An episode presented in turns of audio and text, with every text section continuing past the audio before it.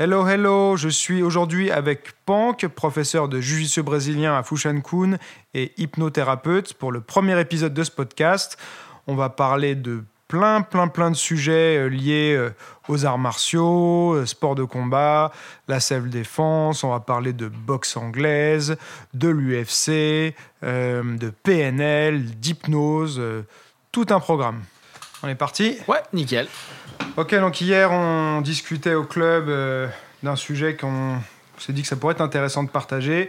C'était en rapport avec la self-défense et un petit peu le mythe du prof d'arts martiaux qui qui va pouvoir euh, mettre KO n'importe qui en un coup, euh, qui peut affronter euh, plein d'adversaires à la fois. Dix opposants. Voilà, c'est c'est vraiment une sorte de, super-héros des temps modernes.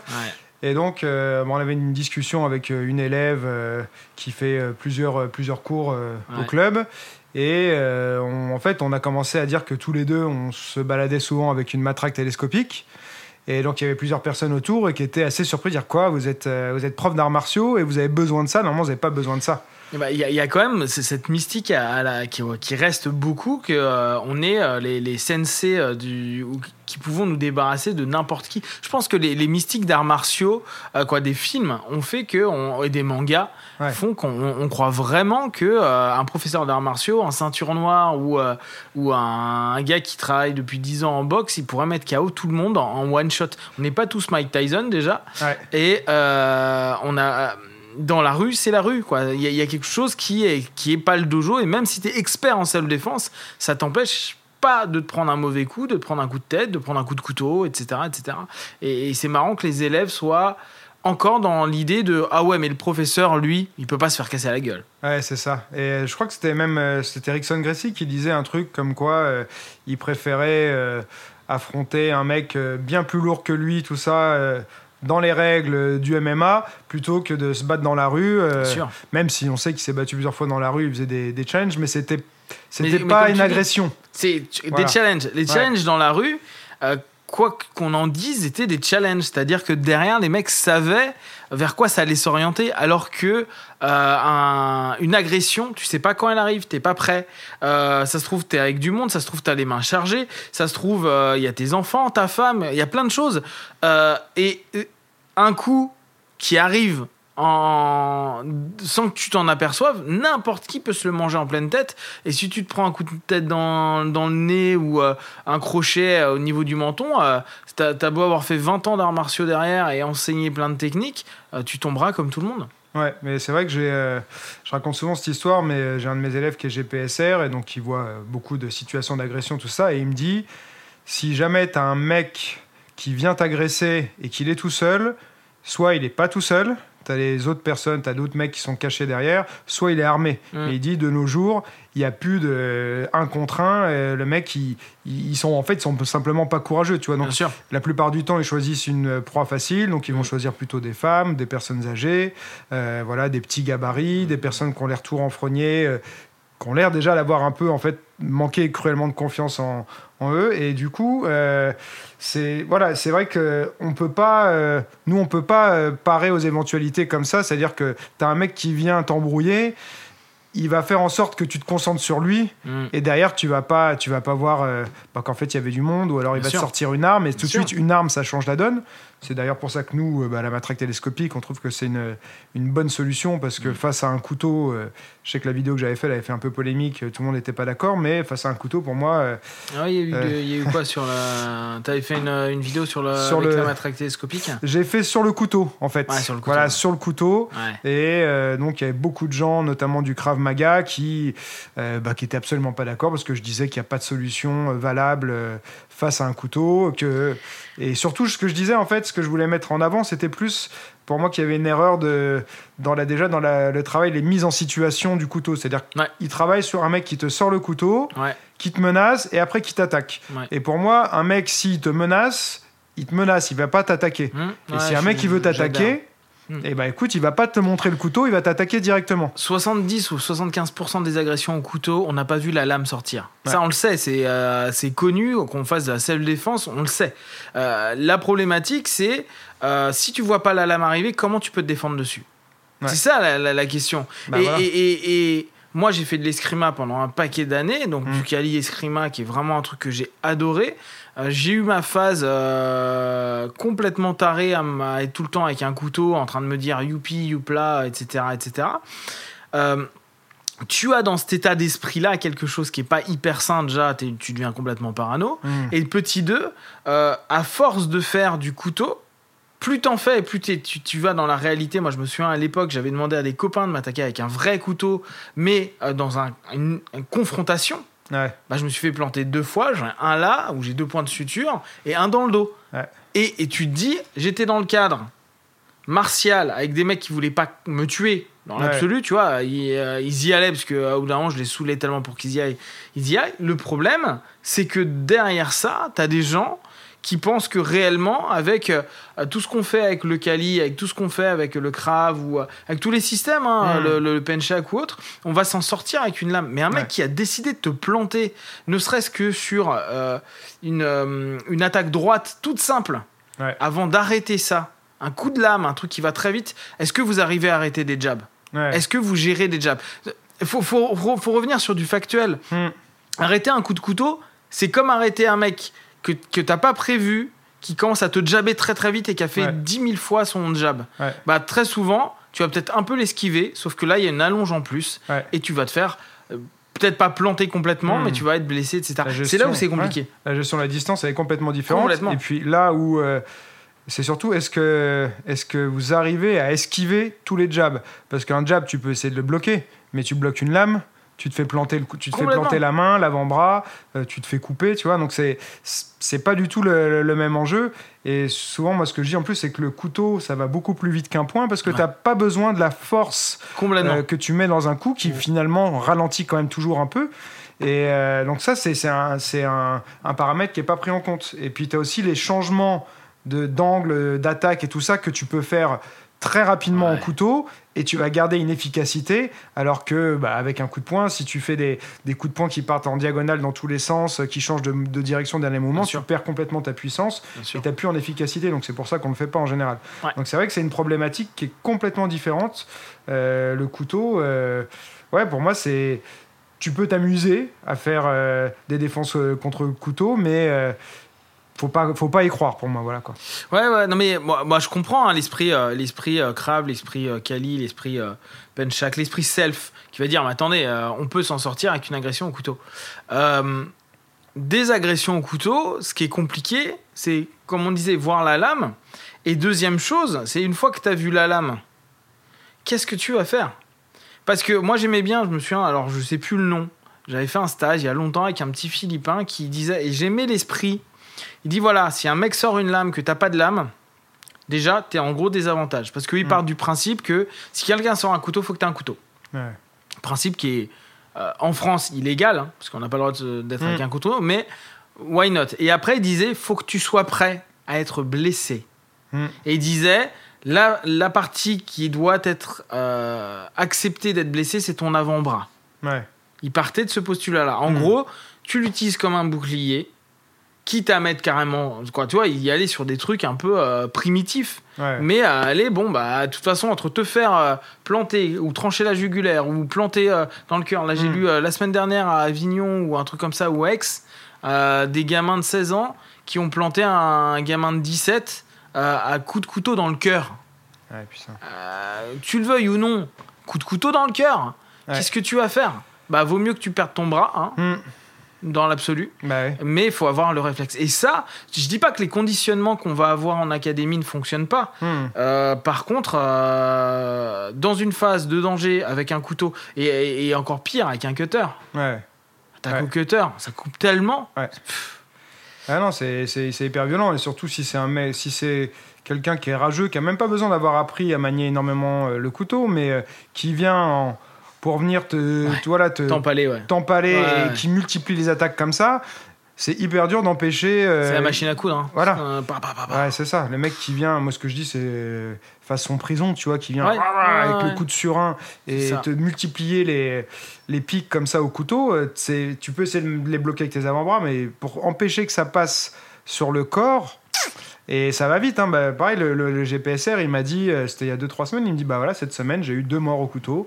Euh, sur deux histoires différentes, hein, pas dans la même histoire. euh, C'était des règlements de compte, mais il y en a un, il s'est fait ouvrir, il avait les intestins qui sortaient, Ouais, ouais, et l'autre, ouais. il s'est fait couper la jugulaire. Quoi. Bah, Et les deux sont morts, quoi. Et ça arrive, en réalité, euh, ça, moi je m'amuse pas à regarder euh, tous les faits divers chaque semaine et tout, mais quand j'avais fait la vidéo sur le couteau, j'ai reçu plein d'articles, de trucs, de tiens, regarde, bah là il y a eu ça hier, Ouais. tiens, il y a eu ça trois jours plus tard, et en fait il y a hyper souvent des morts, euh, des morts au couteau. couteau, quoi. Ouais, bien Ouais, sûr. c'est un truc de malade. C'est l'arme froide, hein, l'arme froide. On l'a quand même appelé euh, de cette façon-là parce que c'est pas une arme qui, c'est une arme discrète. Mm. La, la- la complexité de, de- du couteau, c'est, ouais, c'est cette discrétion-là. Euh, Ça, ça sort très vite un couteau. Euh, et après, Ça se dissimule bien aussi. ça se dissimule bien. Il y en a, ils les ont dans les manches, il y en a, Ouais. ils les ont euh, dans leur ceinture, il y en a, quoi. Il y a vraiment, euh, euh, il y a vraiment de tout pour les couteaux. Donc, se défendre, à la limite, je comprends le principe de quelqu'un te menace au couteau et tu as Mm. très bien fait la, la- la remarque. La menace, c'est encore différent. La plupart du temps, quelqu'un qui te menace va rarement te trancher. Mm. Je dis pas qu'il va pas le faire, hein, mais c'est plus rare. C'est-à-dire qu'il va te trancher si toi tu déconnes en face. C'est-à-dire C'est ça. moi c'est ce que c'est le message euh, vraiment de ma vidéo, c'était si on vous menace, si c'est pas euh, voilà euh, un viol, un truc comme ça et tout, Ouais, voilà, ouais. si c'est quelque chose de matériel qu'on te demande de donner quelque chose, ton téléphone, ton portefeuille, ce que tu veux, on le donne. Bien sûr. Faut, faut pas prendre le risque en fait, Ouais, tu tout vois. à fait. Après, les gens me disent oui, mais des fois tu peux pas. Je dis il y a des fois tu peux pas. À ce moment-là, tu tentes quelque chose, mais euh, je suis même pas sûr que, le, que les techniques que tu fais euh, à l'entraînement elles soient réellement euh, efficaces et surtout. Euh, ce sera pas dans le contexte d'une attaque. C'est-à-dire que si tu veux tenter quelque chose, faut pas attendre que le mec t'attaque à ce moment-là. C'est à Ouais. toi de prendre l'initiative. Donc les techniques à la limite qui me plairaient un peu plus. Et il y en a, il y en a des biens dans le Krav Maga. Je dis pas que le Krav Maga c'est pas bien, hein, mais euh, c'est plutôt les, les prises d'initiative sur le, Ouais, sur le ouais. couteau où toi tu essaies de surprendre ton agresseur, puisqu'au départ c'est toi qui te fais surprendre avec un couteau, mais tu essaies d'inverser la vapeur et de surprendre en passant à l'action. Mais c'est une grosse grosse prise de risque. Il faut vraiment que ça. tu pas d'autre solution. Parce que tu vois, l'argument qui me disait aussi euh, c'était Richard Douyeb qui disait ça, a priori. Et moi, j'aime beaucoup hein, le, le boulot de Richard Douyeb. Je le regarde depuis, euh, depuis que je suis ado. euh, Ouais. Et c'est quelqu'un que, je- a que- grandi que je trouve, en voilà, regardant. ouais. qui, qui, moi, je regarde en fait les qualités. Au-delà, je regarde surtout le mec comment il bouge. Bah, et je trouve qu'il il bouge bien. Il a une bonne patte, hein. ouais, Voilà. c'est un mec qui bouge bien, donc pour moi, c'est un mec qui va être efficace. Mais il a, a priori, son discours, je sais plus ce que c'est, c'est même si ça a un seul pourcent de chance de fonctionner, c'est toujours mieux que 0%. Et moi, ce que je me disais, c'est euh, si on te dit, tiens, tu vas faire un saut à l'élastique, il y a un seul pourcent de chance que ton élastique, il pète pas. Est-ce que tu sautes Mhm. Bah moi, je saute pas. Mhm. Donc la technique, j'ai pas envie de la tenter avec 1% de réussite, quoi.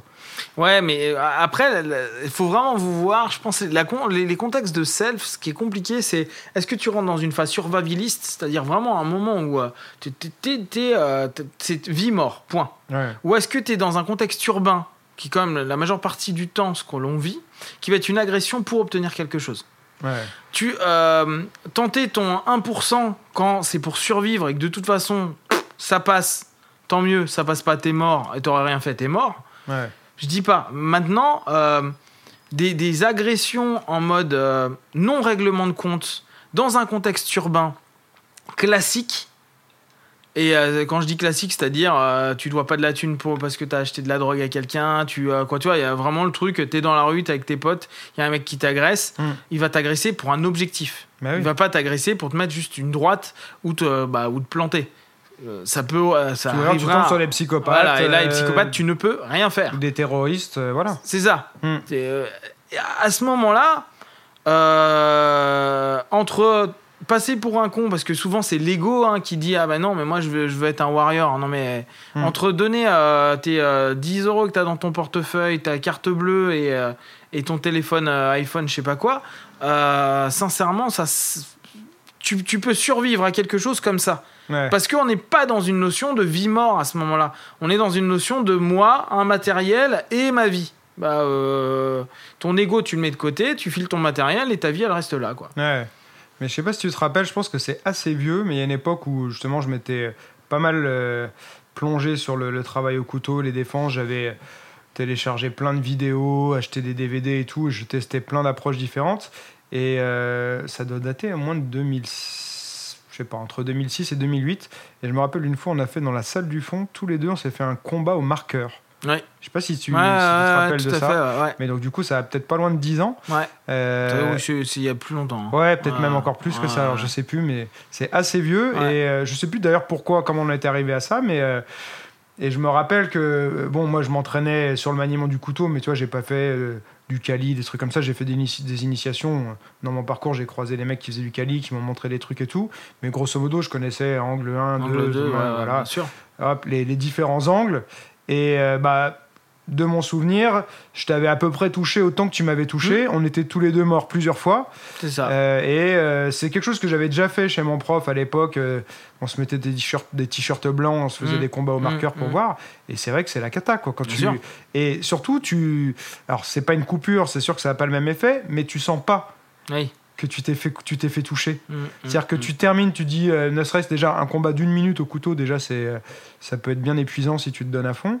Et à la fin de la minute, tu regardes, tu te mets devant le miroir, tu regardes tes avant-bras, euh, t'es là, putain, je me suis pris un coup sur la mm, jugulaire. mm, mm. Euh, là, je me suis fait planter ici. Bien et sûr. souvent des points vitaux, tu vois. Ouais. Des endroits où t'as les veines qui passent et tout, quoi. Et Bah, c'est- un des gros problèmes. Moi, ça, je l'ai fait souvent et je l'avais fait beaucoup aussi avec des copains en, en escrima. Bon, c'était aperçu. enfin, C'est marrant parce qu'avec les années, plus je faisais d'escrima et plus je me disais, bon, bah, le couteau, je trouve ça sympa d'un point de vue folklore, ouais. mais d'un point de vue euh, réaliste, euh, euh, dans la rue, euh, ouais, trop de paramètres. Trop de Hmm. paramètres, trop de dangers. Après, je te dis, hein, si on est en mode survivor, why not? Mais dans Ouais. tout le reste, j'y crois pas. Quoi, c'est, euh, quoi, j'y crois pas. Ouais, il y, y a un potentiel, mais euh, faut être le- l'initiateur. Je pense que être initiateur de quelque chose est important, ou avoir une arme, ou on revient sur, sur le début du débat, qui est euh, euh, si, si un professeur d'arts martiaux ou pas, tu as une matraque télescopique euh, et tu sors quelque chose, il y a déjà psychologiquement quelque chose qui va changer Ouais. dans le- l'agression. Où là, dans ce cas-là, on rentre de la phase d'agression à une phase de confrontation. Ouais. Donc on est deux à être dans une phase de combat en fait. On combat ensemble, quoi. on, on s'affronte ensemble. Ouais, Alors que l'agression, ouais. c'est tu n'es pas du tout dans ce rapport-là. C'est. C'était un mec qui t'agresse, point. Tu t'es juste victime. Donc ça, change. euh, le- moi, c'est le seul contexte, je me dis, où face à un couteau, euh, je dis pas que je serai en confiance, mais où je me dis que j'aurai une chance, c'est si j'ai le temps d'avoir ma matraque. Mais après, c'est toujours la même chose, c'est-à-dire que le mec, euh, s'il vient t'agresser, enfin, s'il vient te menacer, d'avoir le temps de sortir ta matraque, faut qu'elle soit, faut que ça veut dire qu'il faut la placer quand même. euh, Ouais. Tu vois, moi souvent je l'ai dans ma sacoche, donc en réalité il faudrait que j'ouvre ma sacoche, machin, Ouais. tout ça. C'est juste si je sais, je sais pas, que je vais euh, le soir, euh, quand je vais promener euh, Deb, ou que je sais que je vais dans, dans un coin, tu vois, où potentiellement ça peut être plus dangereux, et ben je la, je la, je l'ai euh, dans ma poche, euh, tu vois, un accès plus facile. Mais sinon, c'est pas évident de se dire en fait, au final, tu auras le temps de la sortir et tout. Parce que si t'as un mec qui te menace et qui te voit mettre la main dans la poche euh, et tout. euh, euh, lui il peut décider de t'attaquer parce qu'il a peur que tu, tu fasses quelque chose, tu vois. Bien sûr, mais c'est là où on revient à ce dont on parle souvent, cette notion où je trouve que les arts martiaux rendent paranoïaque. Ouais, Parce que, effectivement, tu peux te sortir d'à peu près plein de choses. Déjà, il faut pas te trouver trop dans les endroits où, il y a la- où ça sent mauvais. Mm. Euh, et c'est donc te rendre compte dans le body language des gens qui vont venir, le regard, la façon de s'approcher, la façon de marcher, la façon dont il a les mains dans les poches ou pas. ouais. Euh, comment il protège ou pas ses mains, est-ce qu'elles sont visibles ou pas. Donc en gros, tu es dans une analyse d'un comportement euh, physiologique d'une personne, Mm. euh, voire émotionnel en fonction de est-ce qu'il parle fort, pas, pas fort, est-ce qu'il te regarde de manière insistante ou pas, etc. Et te dire, ok, là, il y a quelqu'un qui potentiellement peut être un danger, donc j'ai dans ma poche ma matraque télescopique, ou euh, on parlait du pocket stick, Ouais. ou du, euh, des, les trucs qui sont le plus légal possible. hein, On reste dans ces contextes-là. Et te dire, voilà, je suis dans, ou admettons, t'as pas d'arme, et te dire, ok, il s'approche trop, je lui mets une un coup dans, dans euh, la pomme d'Adam, ou je shoot comme euh, dans le nez pour lui péter le nez et me partir Ouais. en courant. Mais tu te, tu te rends vachement vite compte que plus tu fais des systèmes de self en étant basé sur la, cet état d'esprit de se dire donc tout le monde peut venir m'agresser donc euh, on se rend compte plus on s'entraîne que on est faible en fait Ouais. Tu prends conscience, voilà. Tu prends conscience d'à quel point tu peux te faire avec un couteau, bah, à quel point tu peux vite te, te faire trancher. Mm. Euh, avec une droite que tu as beau avoir boxé pendant des années, faire la self-défense pendant des années, bah, une droite dans ton, dans ton nez qui dit ciao, bah, pff, Mm. ou le plancher orbital qui pète, c'est fini. Ou dans une Ouais. dent qui casse, le temps que tu t'en rendes compte que Mm. tu as mal, que tu es en train de te plier, que ça pisse le sang, euh, tu fais pas grand chose. Donc on, on se rend compte que euh, on n'est pas grand chose. Et à ce moment-là, tu te dis, toi, dans ton cheminement, je suis en, en observation de tout, je reste focusé et le monde est une guerre. Parce que Ouais, c'est ça. voilà. Sauf qu'on n'est pas en guerre. Quoi. Ouais, oui. En, en France, on n'est pas en guerre. Mais c'est vrai que c'est Eric euh, qui avait, euh, on avait cette discussion. euh, je sais plus si c'était là, mais il disait non mais euh, bon lui il est, il, il a, je crois qu'il a pas beaucoup beaucoup de respect pour les trucs de self défense, mais euh, il disait justement ça rend paranoïaque. Il dit mais quand est-ce que, est-ce que combien de fois vous avez été victime d'une agression réellement? Combien de fois vous avez assisté à une agression? Alors bien sûr ça peut euh, être aussi en fonction de là où tu habites et tout, mais il disait faut faut rester euh, faut rester euh, cohérent quoi, c'est-à-dire que les chances au final que ça t'arrive sont assez minces, Hum, tu vois? hum, Et hum. du coup, c'est vrai que lui il reprochait un peu ce côté euh, paranoïaque euh, que ça développe parce que euh, tu vis dans un monde où en permanence il faut faire attention autour de soi et tout ça quoi. Ouais. Après, c'est vrai que là où où moi je suis pas complètement d'accord avec lui, c'est que bah, toujours le, le- le GPSR qui me disait, il y a, on voit des fois les, ils ont les, les vidéos en fait de, des agressions tout ça parce que c'est filmé dans les couloirs Bien et sûr. compagnie. Et il dit, il y a plein de fois, les mecs, tu les vois arriver gros comme une maison. Et le problème, c'est que la victime, elle était le nez dans son téléphone euh, ou euh, complètement, euh, je sais pas, enfin, complètement dans la lune. Et le simple fait, parfois, il me disait, de montrer que tu as vu l'autre arriver, ça va le faire changer d'avis et il va pas t'agresser. Ouais. Tu vois Et c'est ce que le je dis, principe moi. du bourreau. Hein. Ouais, Le voilà. du bourreau, il va chercher sa victime. Quand il voit, s'il voit la moindre résistance, parce que certains sur la moindre résistance Mm. euh, de la victime se sentent plus euh, bourreau. Faut voir euh, la logique psychologique des personnes. Ouais. T'es bourreau parce que tu compenses quand même une phase d'impuissance à un moment donné de ta vie. Ouais. Donc euh, tu vas chercher quelqu'un que tu vas sentir moins puissant que toi, voire impuissant.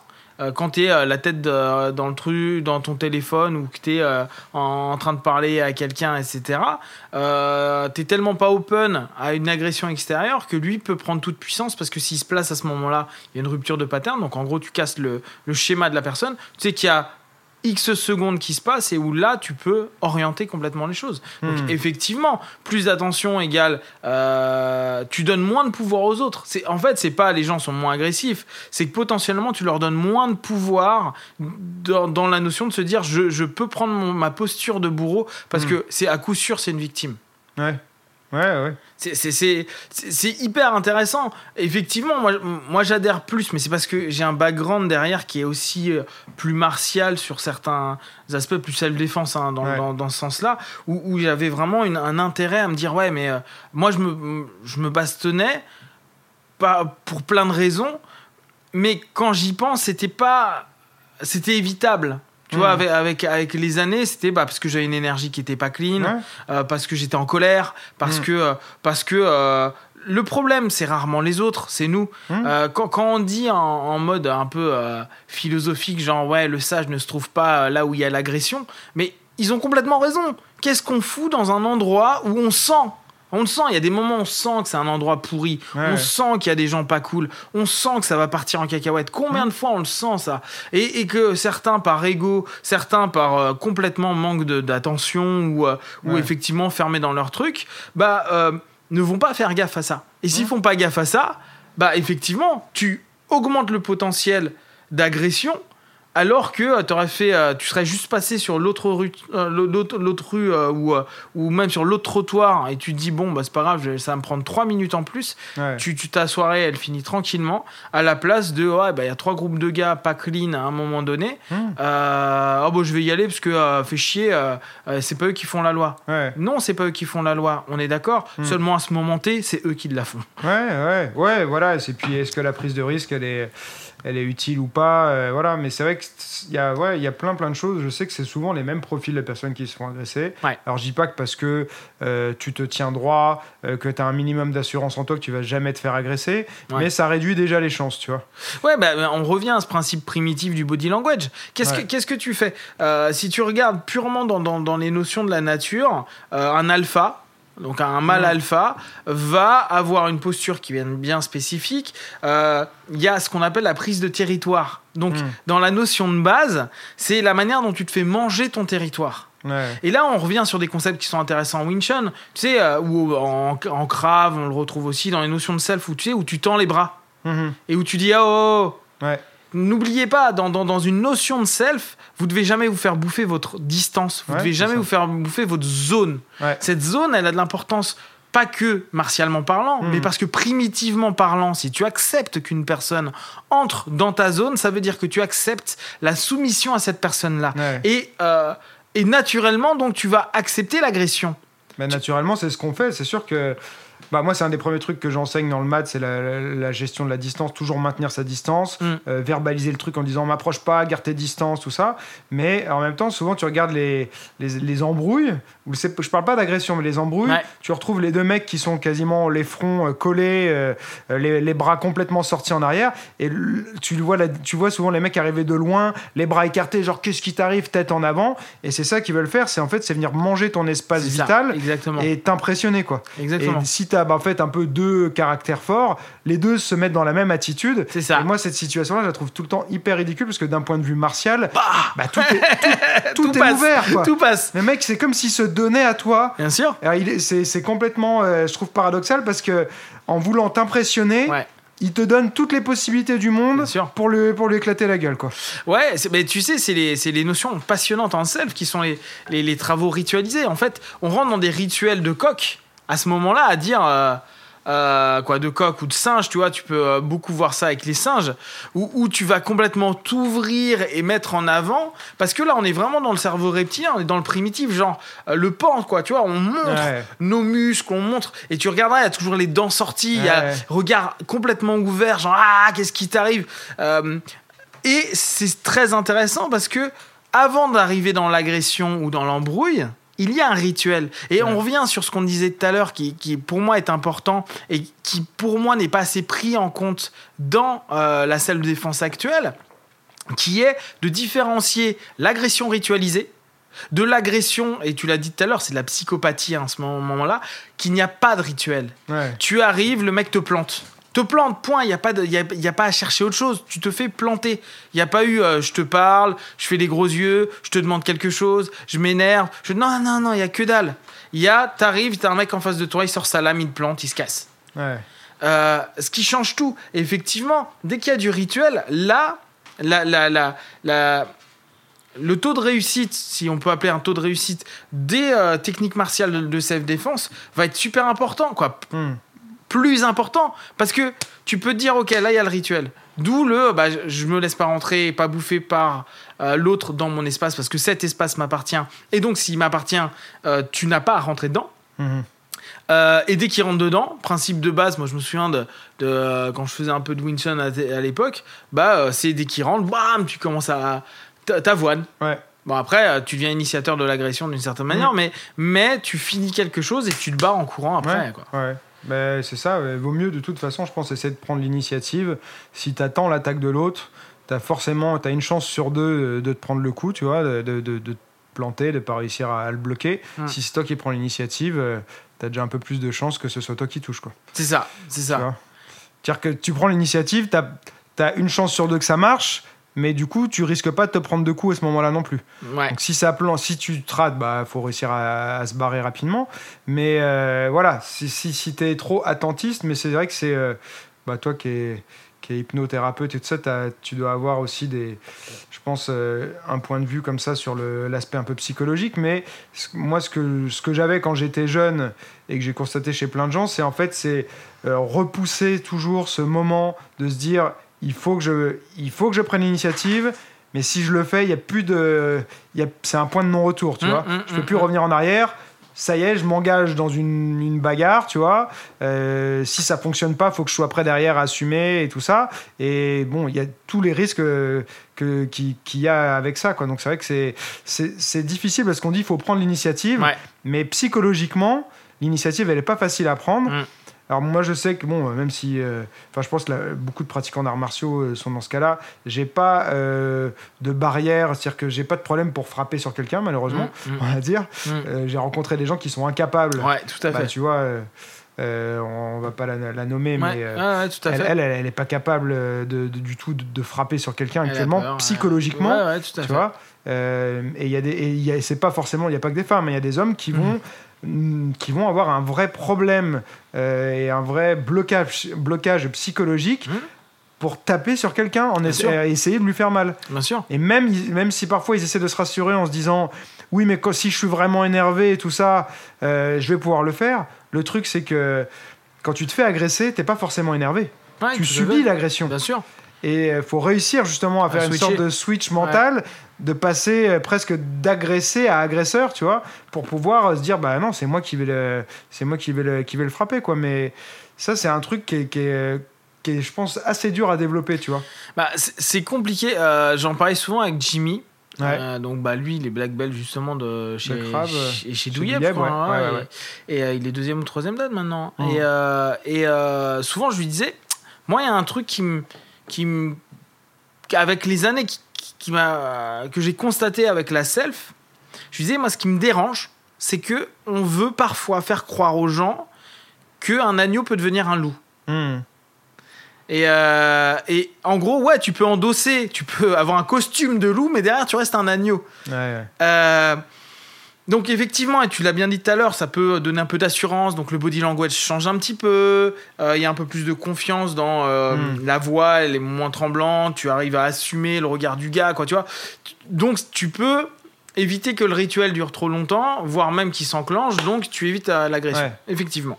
Mais Ça change pas ta nature profonde. euh, pour moi, non. Ouais. Pour moi, si t'as pas un travail. Tu vois, je pense qu'en en, en self, le travail psychologique, Hmm. il, est, il devrait être lié. Toi, on devrait euh, euh, bah, euh, travailler, euh, ne serait-ce que de la PNL. Tu, tu Ouais. bosses en, en programmation neurolinguistique pour créer des ancrages. Hmm. Pas que des ancrages physio, mais des ancrages émotionnels. Parce que les ancrages physio, ok, tout le monde dit ouais, mais réflexe, réflexe. Ouais, t'es gentil. Comment ça se fait que quand tu fais un match de Muay Thai ou un, un match de MMA, réflexe, réflexe, que tu sais super bien faire au PAO, hein, c'est Mm. devenu un réflexe. T'as un mec, t'as un coup de stress, t'as un truc, et d'un coup, t'as réflexe walou. Tu Ouais. te prends un gros high kick dans la tête, tu fais merde.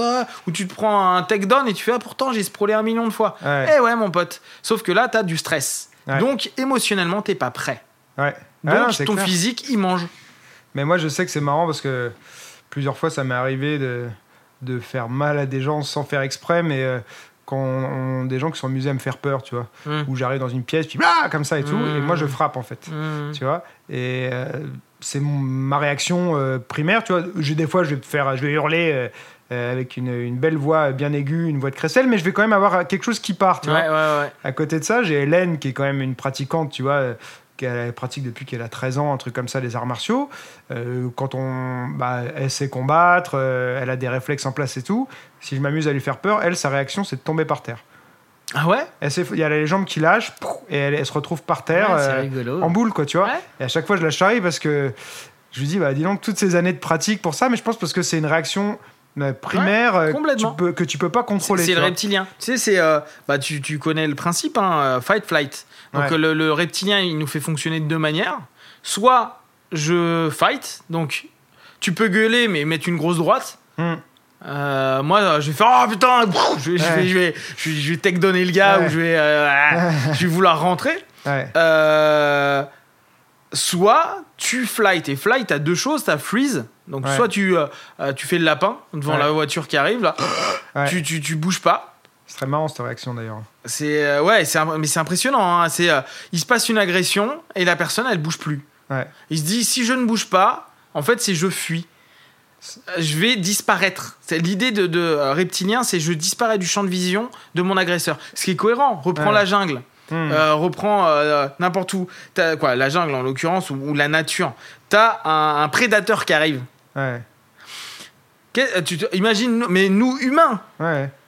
humain, on est face à un lion ou face à un tigre. Ouais. Qu'est-ce que tu vas faire en premier? Je ne bouge pas. Ouais. Je ne bouge pas. Parce que tu te dis, il va pas me voir. Ouais. ouais. Donc, euh, ça semble cohérent à n'importe qui. hein. Tu dis, euh, Je t'es sais pas si c'est la vraie bonne solution ou pas, mais c'est un, réflexe naturel. Ça va être le réflexe naturel. Euh, Surtout face à un prédateur que Ouais. inconsciemment on sait qui court, Bah qui peut nous trancher comme il veut, qui va nous mordre, c'est fini. Donc ton, truc Ouais. est fighter un tigre, j'ai un peu envie Ouais. de te dire, Mm. bon courage. hein. Ouais. Euh, bon après, je sais que Masutatsu Oyama l'a peut-être fait, mais c'est Sensei Oyama. Mais euh, quoi, tu vois, euh, hormis les mythes urbains. Tu bouges pas. Donc là, on est dans la notion de fuite en réalité. En plus, ça, tu le retrouves. c'est- moi, Ça, ça ça m'a fait. Moi, ça m'a. Ça m'arrive pas trop, mais ça m'a fait péter des plombs quand tu es en voiture ou en scooter. C'est quelqu'un qui se retrouve sur le passage piéton euh, et qui traverse pas au feu rouge. Ouais, en train, ouais. Il te voit en train d'arriver Et bouge pas. et là, voilà. et là, il se fige. Panique. Tu vois, et c'est justement, et du coup, c'est un réflexe archaïque, mais qui est plus adapté au monde moderne parce que, Non. pour le coup, tu te figes devant une voiture, tu te fais renverser si le mec il, il faudrait se barrer, tu vois. C'est ça. Et le ça. nombre de fois où tu vois des gens qui hop, qui figent, qui bougent plus, et t'es là, mais euh, tu vois, t'es en train d'arriver en voiture, euh, et t'es là, non, euh, barre-toi, barre-toi, barre-toi, tu vois, genre, fais quelque chose, quoi, tu vois? C'est si toi t'as les voitures à côté, tu peux pas l'éviter et tout, Et- bah faut que t'aies la chance de, de pouvoir freiner et tout ça, mais C'est ça. et ça c'est un réflexe que je- bah ouais que t'as du mal à contrôler, mais c'est pas le cas pour tout le monde. Non, Moi je vais plutôt avoir le réflexe de, De de, fuir. courir, tu vois. Voilà, bah, le deuxième flight, donc c'est freeze le premier, Ouais. possible, hein, tout le monde l'a pas. hein. Ouais. Euh, ou euh, flight, bah Hélène par exemple, c'est du freeze. Hmm. C'est freeze, tac, et j'ai plus de jambes. C'est un peu l'autruche, c'est presque je plante ça. ma tête dans le sol, je me si cache. tu me quoi. vois pas, Ouais, ça va peut-être passer. ouais. Tu vois, c'est un peu ça l'idée. Hein. Et, euh, et le flight, bah, c'est euh, ce que fait un oiseau, quoi. Une Ouais. agression ou un chat. Euh, pas tous les chats, mais des chats, tu vois. Ou ton chien quand il me, vient- il me voit. il fait flight. Euh, donc, t'as as vraiment cette, cette notion. Et c'est intéressant parce que tant que ça, on le travaille pas. Ouais. Alors, c'est euh, tu, tu utilises le mot archaïque, mais c'est vraiment ça. hein. C'est c'est, euh, du, du primitif, c'est notre cerveau reptilien. Donc, c'est le reptile qui est en nous qui dit ça. Ouais. T'as beau faire euh, X années de euh, n'importe quoi, hein. alors là, autant du Muay Thai que du Krav, que du Wing Chun, que du BJJ ou n'importe Ouais. quoi, on s'en fout. T'es là, t'es comme un con, il y a une agression, phase de stress, tu n'arrives pas à tenir. Et, et ce qui est intéressant, moi qui maintenant est beaucoup plus basé euh, sur un esprit sportif des Ouais. arts martiaux, et tu le vois, t'as des tueurs à gages au dojo qui nous, qui nous flinguent en 10 secondes, que ce soit en boxe, en MMA ou en BJJ. Ouais. Et euh, tu les vois en compète, tu fais c'est quoi ça? Ouais. Euh. Et t'as le contraire aussi. Et t'as les mecs qui ressemblent à rien au dojo, Ouais. qui d'un coup ils arrivent et tu fais c'est quoi ces machines?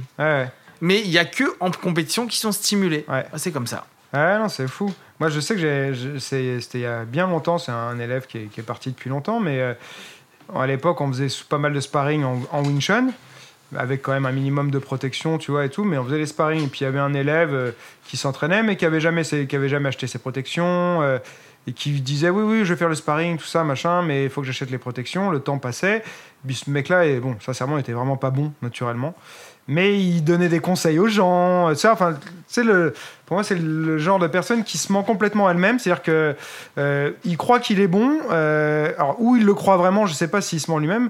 Et euh, un jour euh, il m'a dit bon ça y est j'ai acheté mes protections tout ça euh, et je sais plus pourquoi, je lui dis, bah, tu sais, tu, tu vas, c'est là que tu vas apprendre à te connaître, parce que la première fois que tu fais du sparring, si t'en as jamais fait, quand il y a quelqu'un qui te rentre dedans, parce qu'en Wing Chun, on se rentre pas mal dedans, tu vois, c'est pas le, la même stratégie que la boxe, où Ouais, j'essaye tout à de, ouais, de, de, de, de- jauger un peu l'autre, c'est pas- bah, voilà. tu vas plein pot, ligne droite. Voilà. Nous on a compris, allez tout droit. tu tu t'écrases le mec.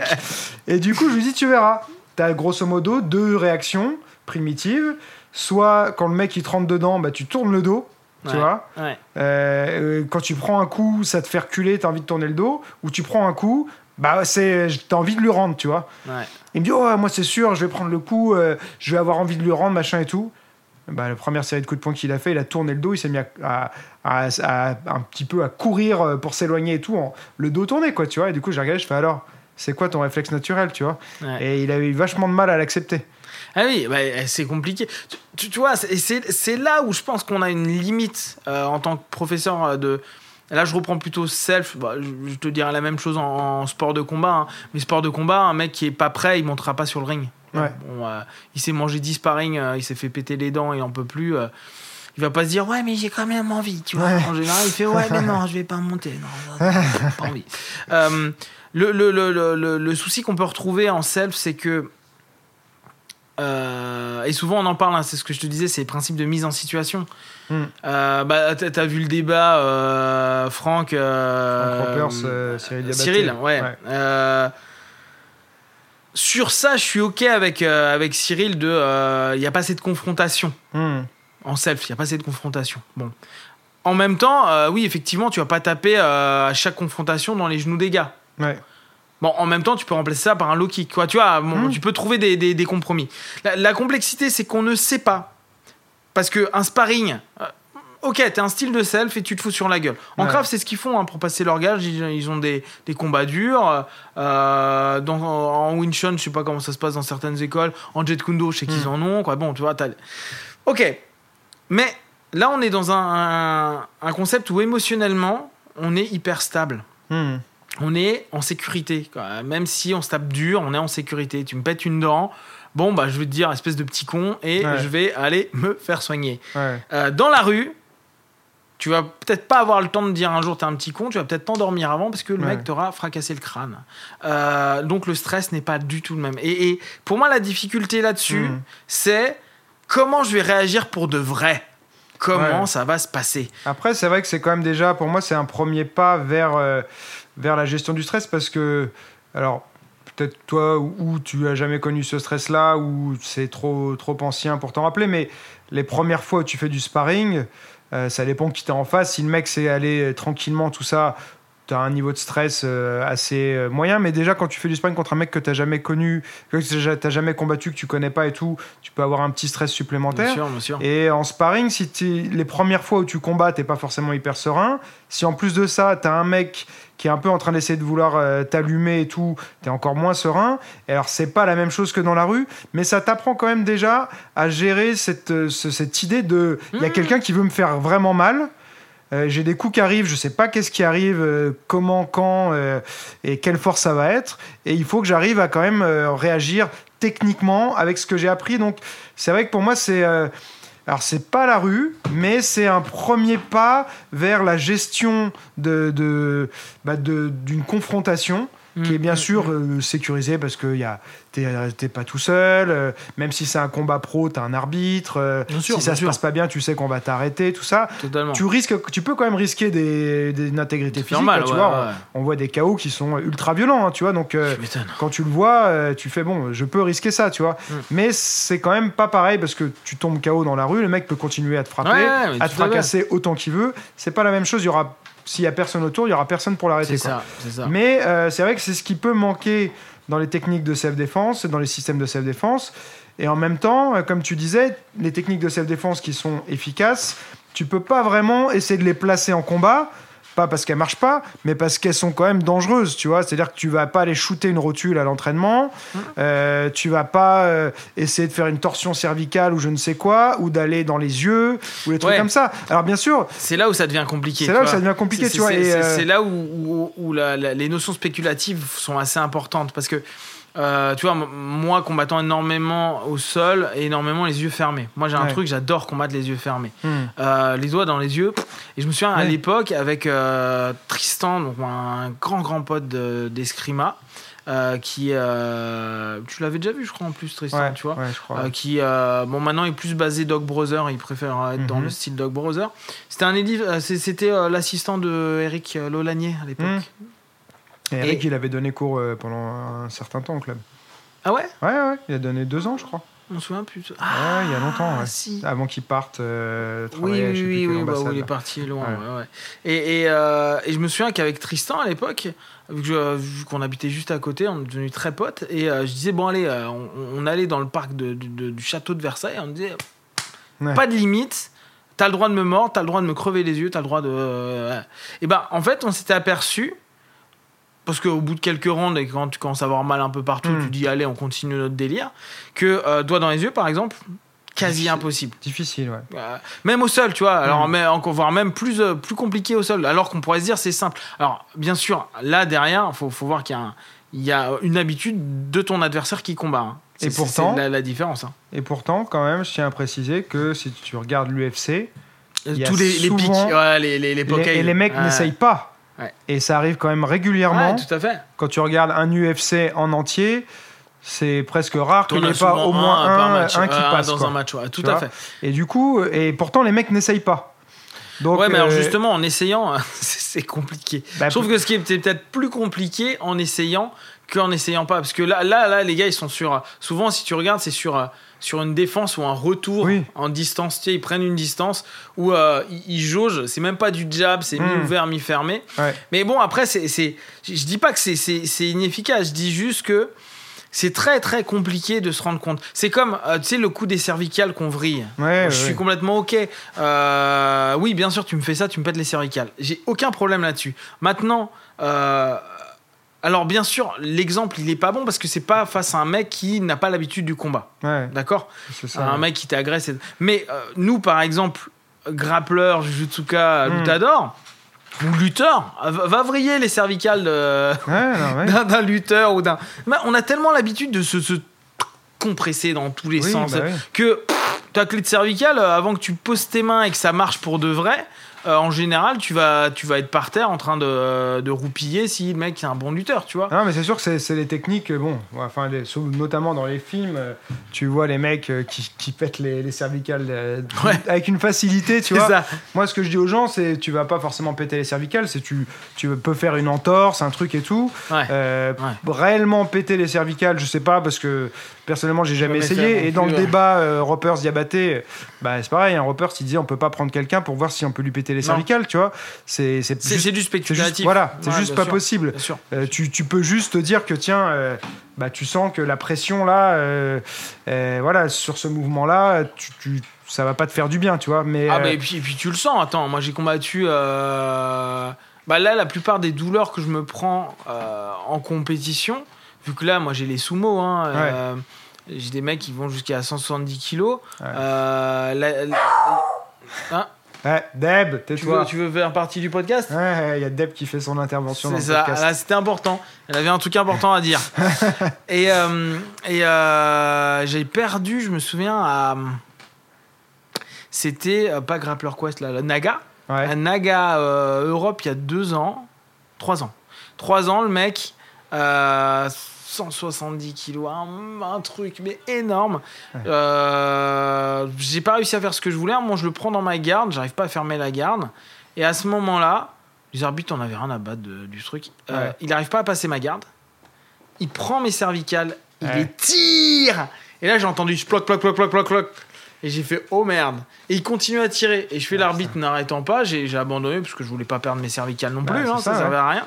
Et là, tu dis ah ouais, c'est quand même. Ouais. Dans, dans ces contextes-là, moi, je peux dire avoir testé des clés de cervicales en mode plus. euh, en mode plus. euh, MMA, Luta, etc.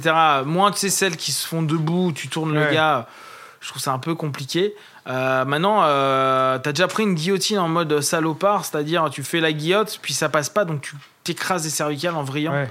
Bah, tu vois quand même que ça marche, mais c'est très rugueux. Toi, c'est moins, Ouais. c'est moins beau gosse que ce qu'on voit. En, tu vois, nous en Cali, on en avait un, mais que tu retrouves en silade beaucoup. Tu sais, tu passes underhook sous le bras, tu prends la tête, tu descends le gars. Et il y en a, ils mettent carrément la jambe, tu sais, parce que ça Mhm. fait plus beau gosse. Euh, et tu dis là, tu forces comme un ouf. Mais ce matin, il m'a placé ça, Yori. Il m'a placé une guillotine où euh, je résistais un petit peu. Il a vrillé. Et bah, là, tu tapes tout de suite, tu vois. Ça- Parce ça- que, ouais. Là, là, là, c'est ce type de clé de Ouais. cervicale là, j'ai aucun problème avec. Tu, mais en fait, tu, dis- tu dis, tu sens que ça va lâcher, que ça commence à craquer et tout.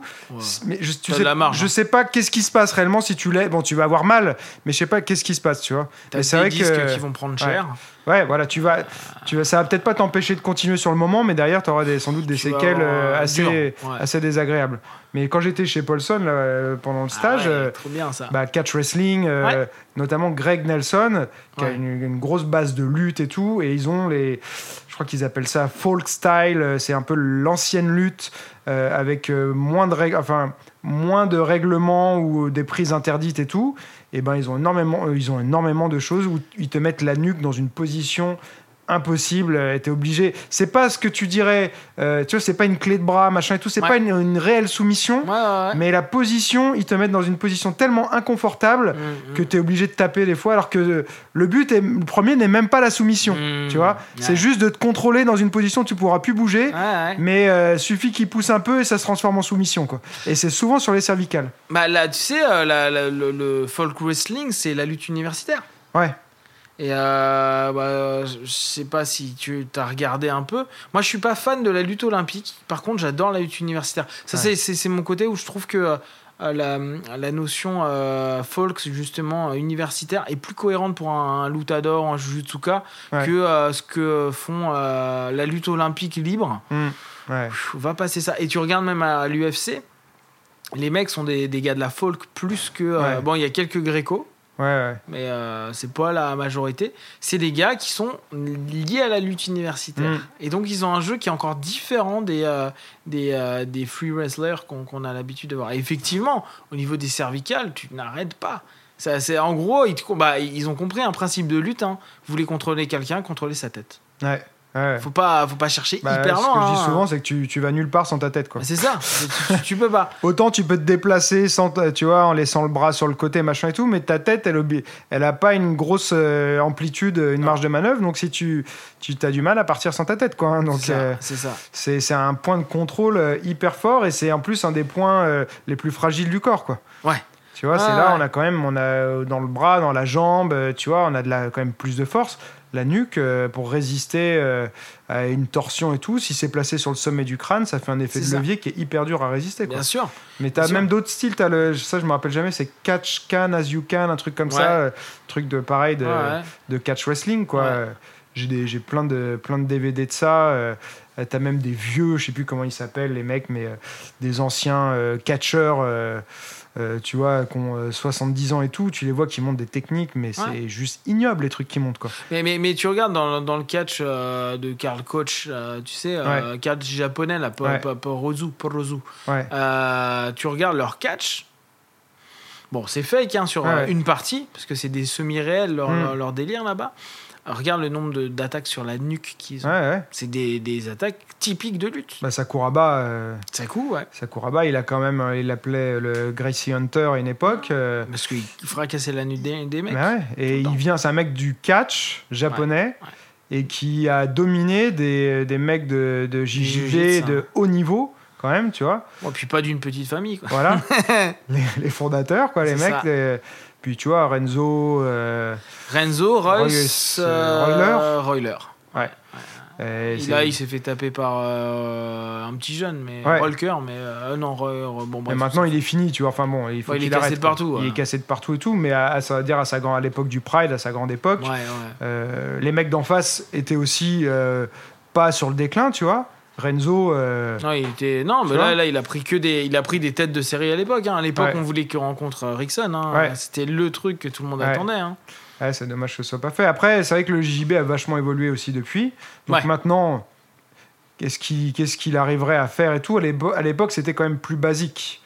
Tu vois? Alors maintenant, avec le Jiu-Jitsu en MMA, je pense qu'il est... leur ferait quand même mal. En MMA, hein. Ouais, en MMA, ouais. Parce que le Jiu-Jitsu actuel MMA, hormis. Il y, a- y y trois gars qui sont à part euh, Damien Meia, Ouais. euh, Jacare Hmm. et euh, Verdum. Ouais. Voilà, on en a que trois. hein. Euh, J'ai beau adorer le euh, faut être lucide. Hein, en MMA, c'est fini. Quoi. Ils ont... Euh, il est pas du même niveau, mais euh, le pote de McGregor, Gunnar Nelson. Ouais, aussi, je crois Gunnar, mais t'as pas vu mal, comment lui. il s'est fait manger par euh, par- Maya Maya, il s'est fait, il Euh, s'est fait bouffer. il ouais. s'est fait, on a l'impression, merci. T'as un gamin qui se fait, euh, qui se fait dépouiller, quoi. C'est c'est ça qui est impressionnant, je trouve, avec le JJB. C'est tellement différent, je trouve, du, du pied-point. C'est-à-dire que en pied-point, alors bon, je te parle pas d'un mec comme Mayweather, tu vois, mais Ouais. un bon gars, peut se, ça peut arriver qu'il se fasse mettre KO par un mec mauvais Ouais. qui balance un coup n'importe comment sur un angle que t'attends pas, d'une manière que t'attends pas. Buster de glace, Voilà, Tyson, ouais. Il, peut y avoir des fois des surprises de ouf. bien sûr. Euh, au sol, c'est quand même très rare qu'un mec, euh, tu vois, qu'un Gunnar Nelson, il aille soumettre un, Damian- un Damian Maya, quoi. C'est ça. Ouais, ouais, ouais. Bon, après, ça, ça peut, mais de manière générale, Ouais, ça, reste, euh, on va dire, sur 10 combats, 9 fois, euh, Damien gagnera. euh, L'autre pourra gagner un moment parce que il suffit de pas grand quoi. Il suffit de pas grand chose. Si les gars euh, sont, ils ont un prix un temps et le mec n'a pas fait gaffe, c'est fini. Bah, Mais J'avais été surpris, c'était euh, c'est Josh Barnett qui s'est fait soumettre par. euh, Comment il s'appelle l'autre euh, qui combat bientôt d'ailleurs. Ah Je oui, sais plus. oui, bah lui. Ouais. Ouais, bon. Là, tu vois, il le mec était en plus, champion à l'IFL et c'est tout ça, ça. là, mais qu'on n'arrive pas à retenir parce qu'il est totalement insignifiant. Lui, il est insignifiant. Et je trouve que c'est pas beau ce qu'il fait. Ah non. Tu vois, c'est techniquement, c'est Mais il a moche. fait un espèce de guillotine euh, hyper complexe, euh, quoi, hyper euh, pas commune, et ça fait que. Et d'ailleurs, mais lui, je sais plus, il- je crois qu'il. Je sais plus de quelle. Il est quand même d'une école de. Ouais. Renzo. Et. pff, parce que bon, on a vu que Josh Barnett, il a quand même réussi à faire taper. Euh, comment il s'appelle l'autre euh, Ah oui. Euh, au Métamoris. Ouais, au Métamoris. Euh, Ah, L'autre, c'est Ben Roswell. Voilà, Ouais, c'est ça, celui qui a soumis Josh Barnett. Putain, Roswell, on n'arrive pas à se souvenir de son nom à lui. Ouais. Et au Métamoris, euh, Dean Lister. Dean Lister, voilà. ouais. Et donc, euh, le mec qui n'avait pas Lister, été euh, soumis depuis, je sais pas Depuis, combien euh, de temps. 15 ans, un truc comme ça. Et donc, euh, voilà, c'était, c'est, bah, pareil, c'était sur un truc sur la nuque. Tout en finesse. J'ai la photo, euh, voilà. Ouais. Katagatame, hein. ouais, ouais. Et Bah, tout en finesse. hein. bah, c'est pas le genre d'attaque que je crois qu'en JJB, vous avez l'habitude euh, qu'on essaye de vous placer, en fait. Donc, il y a peut-être un effet de surprise aussi. euh, Ouais, et c'est surtout que là, je pense que euh, c'est c'est les choses que font beaucoup les judokas. ouais. Beaucoup, beaucoup, beaucoup, beaucoup, parce que c'est une des postures de contrôle des judokas. ouais, mais habituellement, c'est pas une soumission. Euh, le tournoi avec des judokas un peu vénères, ils- Ouais. ils t'arrachent toujours les cervicales. hein. Ils y vont comme Au point de taper, euh, parce que c'est, Bah, il y en a, ils sont tellement puissants qu'ils t'arrachent tout. hein. c'est un peu ce que je te disais, c'est comme euh, les trucs que j'ai vu chez Paulson, c'est-à-dire qu'au départ, c'est une position de contrôle, Ouais, mais qui, euh, Qui si, tu, si tu l'appuies un peu, qui peut devenir une ça peut soumission. casser. quoi. Ouais, mais c'est pas. c'est Et pas je pense que je pense que là, dans ce cas-là, en fait, il s'est pas, il s'est pas peut-être senti menacé, euh, Dean Lister. Non, euh, non, non, puis bon, il restait. euh, faut voir qu'il restait 30 secondes. hein. Ouais. Il y a, y y aussi euh, l'aspect l'aspect temps, c'est genre je vais tenir, je vais tenir, je vais tenir, parce que c'est pas dangereux. Donc à la limite, je m'en fous. Et puis c'est 30 secondes de trop. Ouais. Ouais, ça joue aussi. Hein. Ouais. C'est. c'est, Et du coup, moi, j'avais été complètement choqué qu'il se fasse, qu'il se fasse soumettre Par par. Roswell, parce que et encore une fois, là, j'avais l'impression que qu'il s'est, je sais pas si c'est un excès de confiance, mais il s'est fait prendre au départ dans la guillotine et il s'est, on m'a dit qu'il se disait. euh, moi, on peut pas me soumettre, tu Ouais, vois. Euh, Il doit avoir une confiance dans sa capacité à sortir de Ouais. la plupart des soumissions. Et en fait, euh, là, non, quoi. Ouais. C'est- les, les principes de base. hein, ne va jamais là où tu. Là où tu ne sais pas ce que l'autre veut faire et ne lui laisse jamais faire ce qu'il a envie de faire. ouais, ouais. Principe de base de l'État. Hein. Ouais. Et tu te dis, bah oui, c'est exactement ça. Faut, faut que dans, en combat, que ce soit en pied-point, ou en MMA ou en lutte, euh, quoi, en, en préhension, c'est tu ne vas jamais là où euh, les gens veulent aller. Tu dois aller là où toi tu veux aller. Hmm. À partir du moment où tu acceptes le jeu de quelqu'un d'autre, tu es en train de te paumer dans ton, Ouais. dans ton match. Ouais, je vais m'adapter, que l'art de l'adaptation. Oh, Moi, je me bon. fais avoir comme ça des fois, parce que des fois, je laisse le mec essayer de construire son attaque ou quoi pour essayer de. En espérant, mais du coup, justement, je me fais avoir quand ça arrive pas, en espérant qu'il y a un moment où je vais pouvoir sortir, Ouais. tu vois, dans une transition de position, Ouais, machin et sûr. tout, essayer de sweeper ou sortir à ce moment-là. Mais sauf que des fois, bah, si le mec il est bon en face, ce moment-là, il arrive pas, Eh oui. et tu te retrouves euh, verrouillé dans une position de merde, et, après, t'en chies, quoi. Mais, mais tu as la même chose en boxe. Hein. Euh, tu- Mm. la- Laisse-toi rentrer par un mec qui te fait euh, low kick middle, euh, jab, low kick middle, etc. et qui t'enchaîne comme ça. S'il prend son rythme, tu vas pas comprendre, ils vont tous passer. Ouais. T'as vraiment ce truc-là, tu t'as des Mhm. mecs où gauche-gauche, euh, droite, middle, bam, ils repartent, ils font que ça. Et au bout d'un moment, avec le gauche-gauche, ils t'ont mis un temps. Toi, à chaque fois, t'es toujours dans le temps, donc tu prends le middle à chaque fois. Ouais. Bah, c'est parce que tu lui laisses placer son jeu. Hmm. Logiquement, tu, il- tu dois aller toi dans ton jeu et pas dans son jeu. Ouais. À partir du moment où tu acceptes que l'autre rentre dans son jeu, tu rentres dans ses règles. Ouais, c'est ça. Mais c'est pour ça que moi, j'ai- bah, que ce soit dans le MAD, mais pareil dans, la- dans mes cours de, de boxe pied-point, j'insiste beaucoup sur la notion de la distance et je leur explique. La distance, ça vous permet de, à vous de dicter le combat. Mm. C'est-à-dire que vous décidez quand il y a échange, quand il n'y a pas. Euh, et donc, il faut bien sûr essayer de décider qu'il y a échange quand vous êtes bien placé et que l'autre est mal placé. Mm. Et c'est une notion hyper importante. Et c'est vrai que je, j'en vois beaucoup euh, qui, en fait, qui se laissent approcher. Pour moi, tu as la première barrière, c'est tes jambes. Et il y en a plein, moi, ils se laissent euh, approcher sans que l'autre il les même attaqué, euh, passer la première défense qui sont les jambes et directement mettre dans la distance de points. Et pour moi, c'est une erreur, c'est que t'as pas bien géré ta distance. Quoi. Tu dois avoir des radars. Quoi. Dès que le mec il est dans, dans ta distance de jambes, balance déjà ta jambe avant. Euh, S'il passe cette première barrière, tu passes euh, sur les points. Tu peux ré- Ah, réajuster, tu vois. Ça va dépendre après les, tu vois, les, les, les écoles taille. Ouais. Ils, sont, ils sont pas dans les mêmes logiques. Non. Là, là, ta réflexion, elle est plus pour moi une, une école BF. Hmm Paf paf, t'es dans un truc, tu gères les distances. Regarde la gestion de distance d'un gars qui, qui tire en savate, c'est extraordinaire, extraordinaire. Un mec qui tire en taille, il gère que dalle la distance. J'ai regardé plein de matchs de Muay Thai parce que j'adore ça.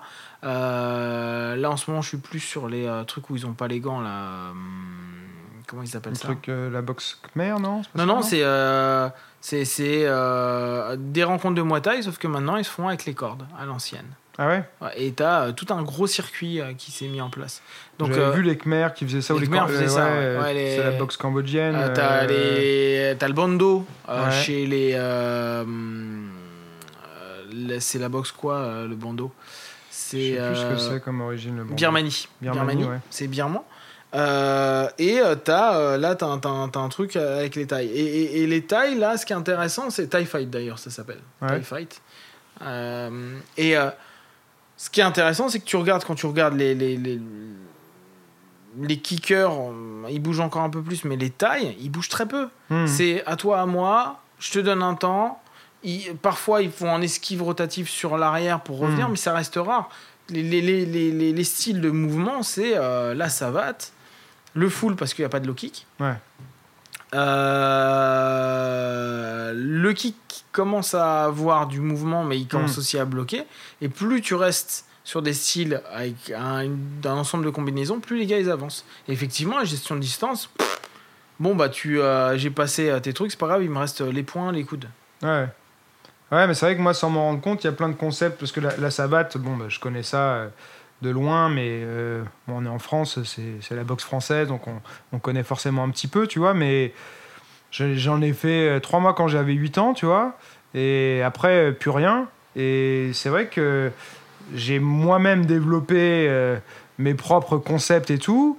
Et en retombant sur des trucs de BF et en m'intéress- en m'intéressant un peu plus, en ayant croisé voilà, Jérôme Mion et Cyril Girodias, tout ça, j'avais regardé euh, les vidéos et je retrouve plein de concepts que, qui sont moi mes propres déductions que je me suis faites avec, euh, avec ma pratique, euh, qui eux sont, sont dans le style. Euh, T'as les, les, les grades, je sais plus comment c'est, les, si Les des- gants. les gants, voilà, les trucs comme ça, où t'as des prérequis Ouais.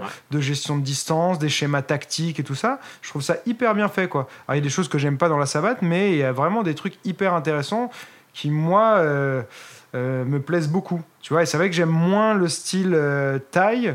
euh, même si c'est pas comme du kyoku, tu vois, non plus, un concours de. On reste devant à essayer de. C'est un concours d'un peu de, de, de- de volonté. C'est Ouais. celui qui va le mieux encaisser, Ouais, faire le plus mal, qui souvent qui va dominer, tu vois. Mais euh, j'aime bien ce côté, bah, essayer de pas être touché. Euh, tu vois, euh, de la, la stratégie, de la tactique, quoi, tu vois. Ouais. Et dans les tailles, il y a quand même, euh, il y en a qui ont, de la tactique, tu vois, quand même. Mais c'est aussi quand même beaucoup euh, celui qui va cogner le plus fort. Bien et, sûr, bien sûr. bon, moi, ça, ça me convient moins, moins bien. Je dis pas que c'est pas bien, mais moi, c'est moins mon truc, tu vois. Ah non, c'est une excellente. Quoi, moi, j'adore le Muay Thai. C'est, je trouve, une des plus belles boxes qui existent. Le truc, c'est que bah, face à. Quoi, face à. Ça veut rien dire face à, parce que on a déjà vu des combats interstyles, mais Mm. en termes de mouvement. euh, et sur le long terme, Hmm, c'est ça aussi qui est intéressant. Moi, je connais pas des masses de Nakmoe qui ont un certain âge. hmm.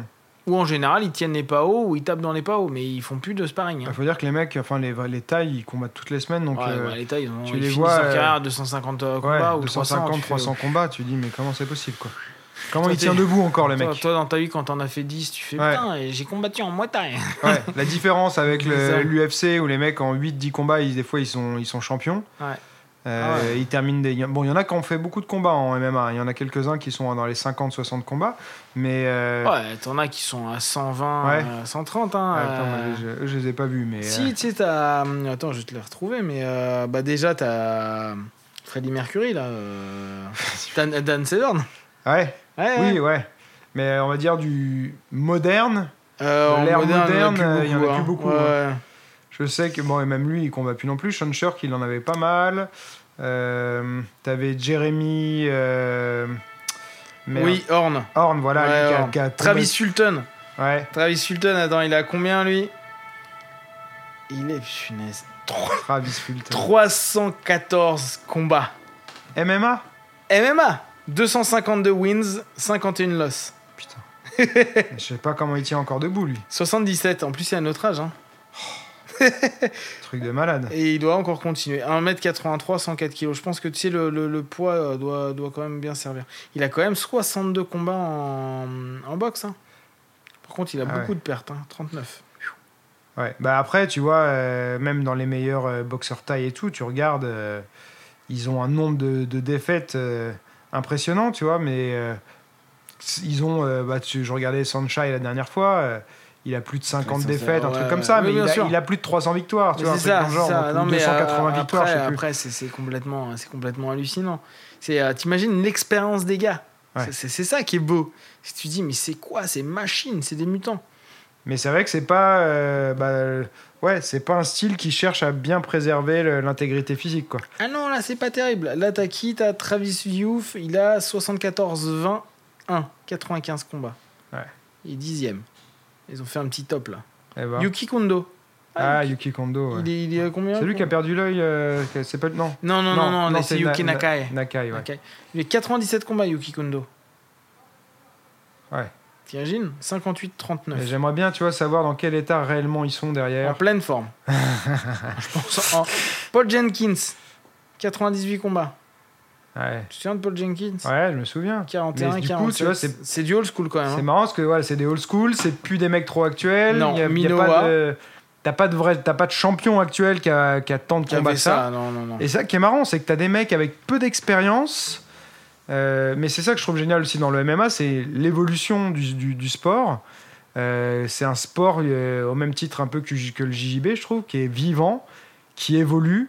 Et, euh, et du coup, tu as des, des fois des, des changements comme ça, comme ça qui font que des mecs euh, comme John Jones, d'un seul coup, qui arrivent, Ouais. qui sont super jeunes, qui n'ont pas beaucoup de combats, Ah ouais, et qui vont euh, réussir à dominer le- la vieille garde, les shoguns, les machins, tout ça, et qui Ah, les exterminent. C'est même plus dominé. Il les a, Ouais. il les a trucidés.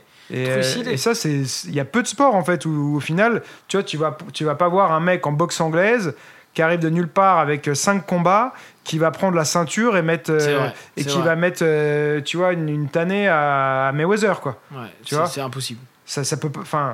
C'est parce que je pense qu'il y a trop de paramètres dans le MMA qu'il y a moins dans les autres sports. Et puis t'as l'aspect créatif, c'est-à-dire Ouais, que puis, voilà.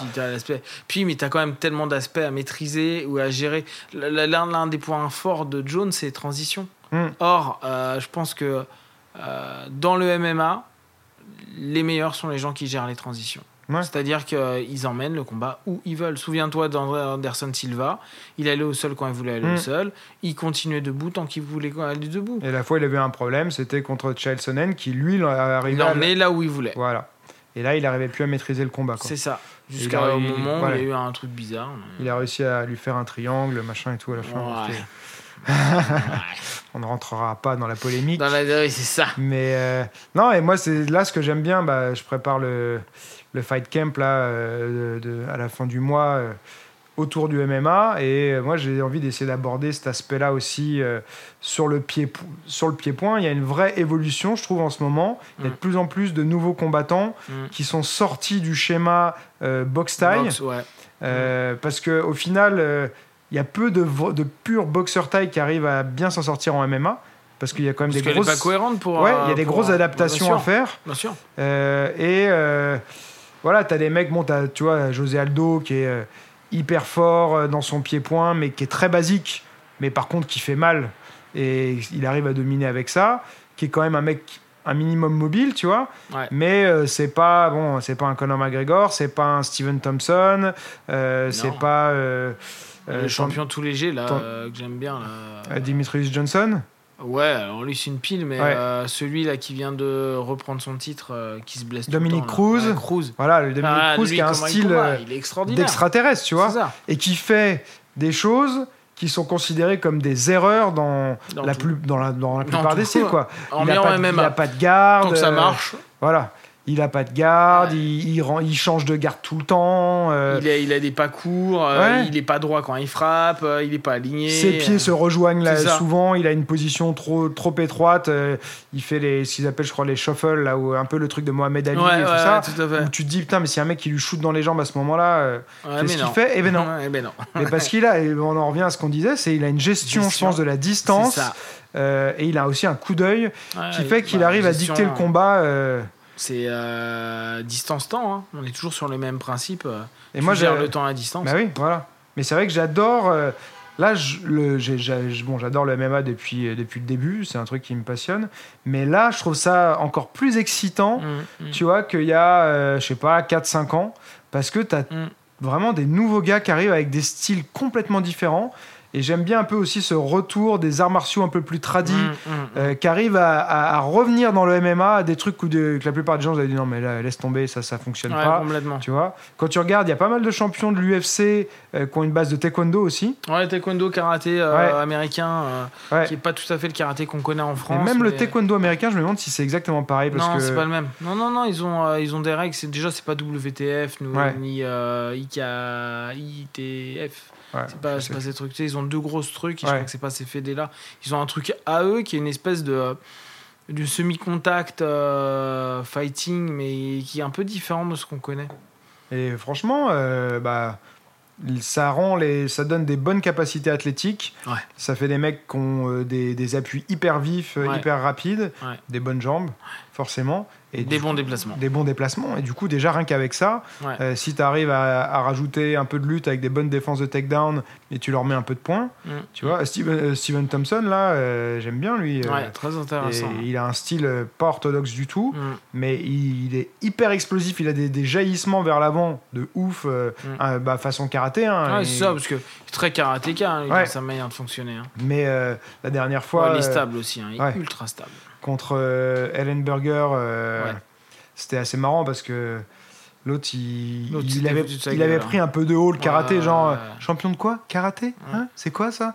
Tu vois Et. euh, et je me rappelle que pendant le combat, il lui met un retourné, un coup de pied retourné circulaire, pleine tête. Le Ouais. mec est, est- est un peu sonné. Et l'autre, c'est son père qui, lui, qui le coach. Il lui fait encore, encore. Il lui remet le, le même. Ouais. Boum, KO. Ouais, était beau le, match. hein. Et du coup, bah là, tu as envie de lui dire un peu, Ellenberger, bah, voilà, euh, peut-être ouvre, ouvre un petit peu l'esprit. C'est ça. euh, et c'est ça. respecte euh, les autres styles parce qu'il n'y a pas forcément que ce que toi tu fais qui va pouvoir être juste. efficace. Quoi. Voilà. Et le, le problème, c'est que, tu vois, moi j'ai eu la, la- la chance de commencer le MMA tôt en France, Hmm. euh, grâce à Akio, et euh, donc euh, en 96-97. 96-97, j'ai fait la première compète. Tu te dis, ce qui était beau, c'est qu'on allait chercher partout. Alors il y a des moments et des trucs qu'on trouvait pas ça efficace, donc on ne le faisait pas. Mais on avait une envie, même si ça commençait à s'encoder vers quelque chose qui ressemblait un peu plus à de la boxe, une espèce de lutte debout et euh, une forme de judo au sol ou BJJ. Il y avait un intérêt derrière ça, de, euh, de- une ouverture. Hmm.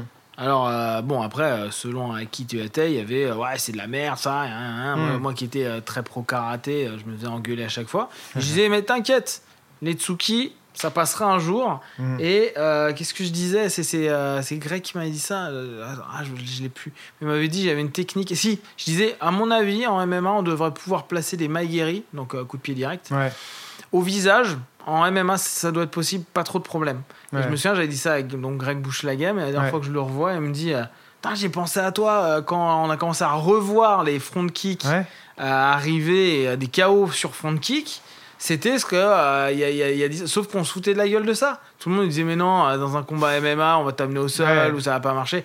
Mais si, c'est juste qu'il fallait que euh, les styles se. euh, s'adaptent à des appuis différents et là on revient à ce que tu, ce que Mm. tu disais tout à l'heure et tout l'intérêt du MMA c'est que on va devoir trouver c'est pas de la boxe taille c'est pas du karaté Mm. c'est pas du c'est pas de la boxe anglaise c'est- c'est de la du pied point du pied point MMA point c'est euh, et c'est donc un pied point qui n'a pas réellement de forme Ouais. et aujourd'hui euh, je je trouve que beaucoup de MMAistes ils ont l'impression euh, bah, ils ont autant d'ego qu'il y a euh, dans le, dans le, dans le BJJ. Hein. Ouais. Genre, on est les meilleurs, on sait tout. euh, Nous, c'est nous qui les hardcore euh, fighters, etc. Etc.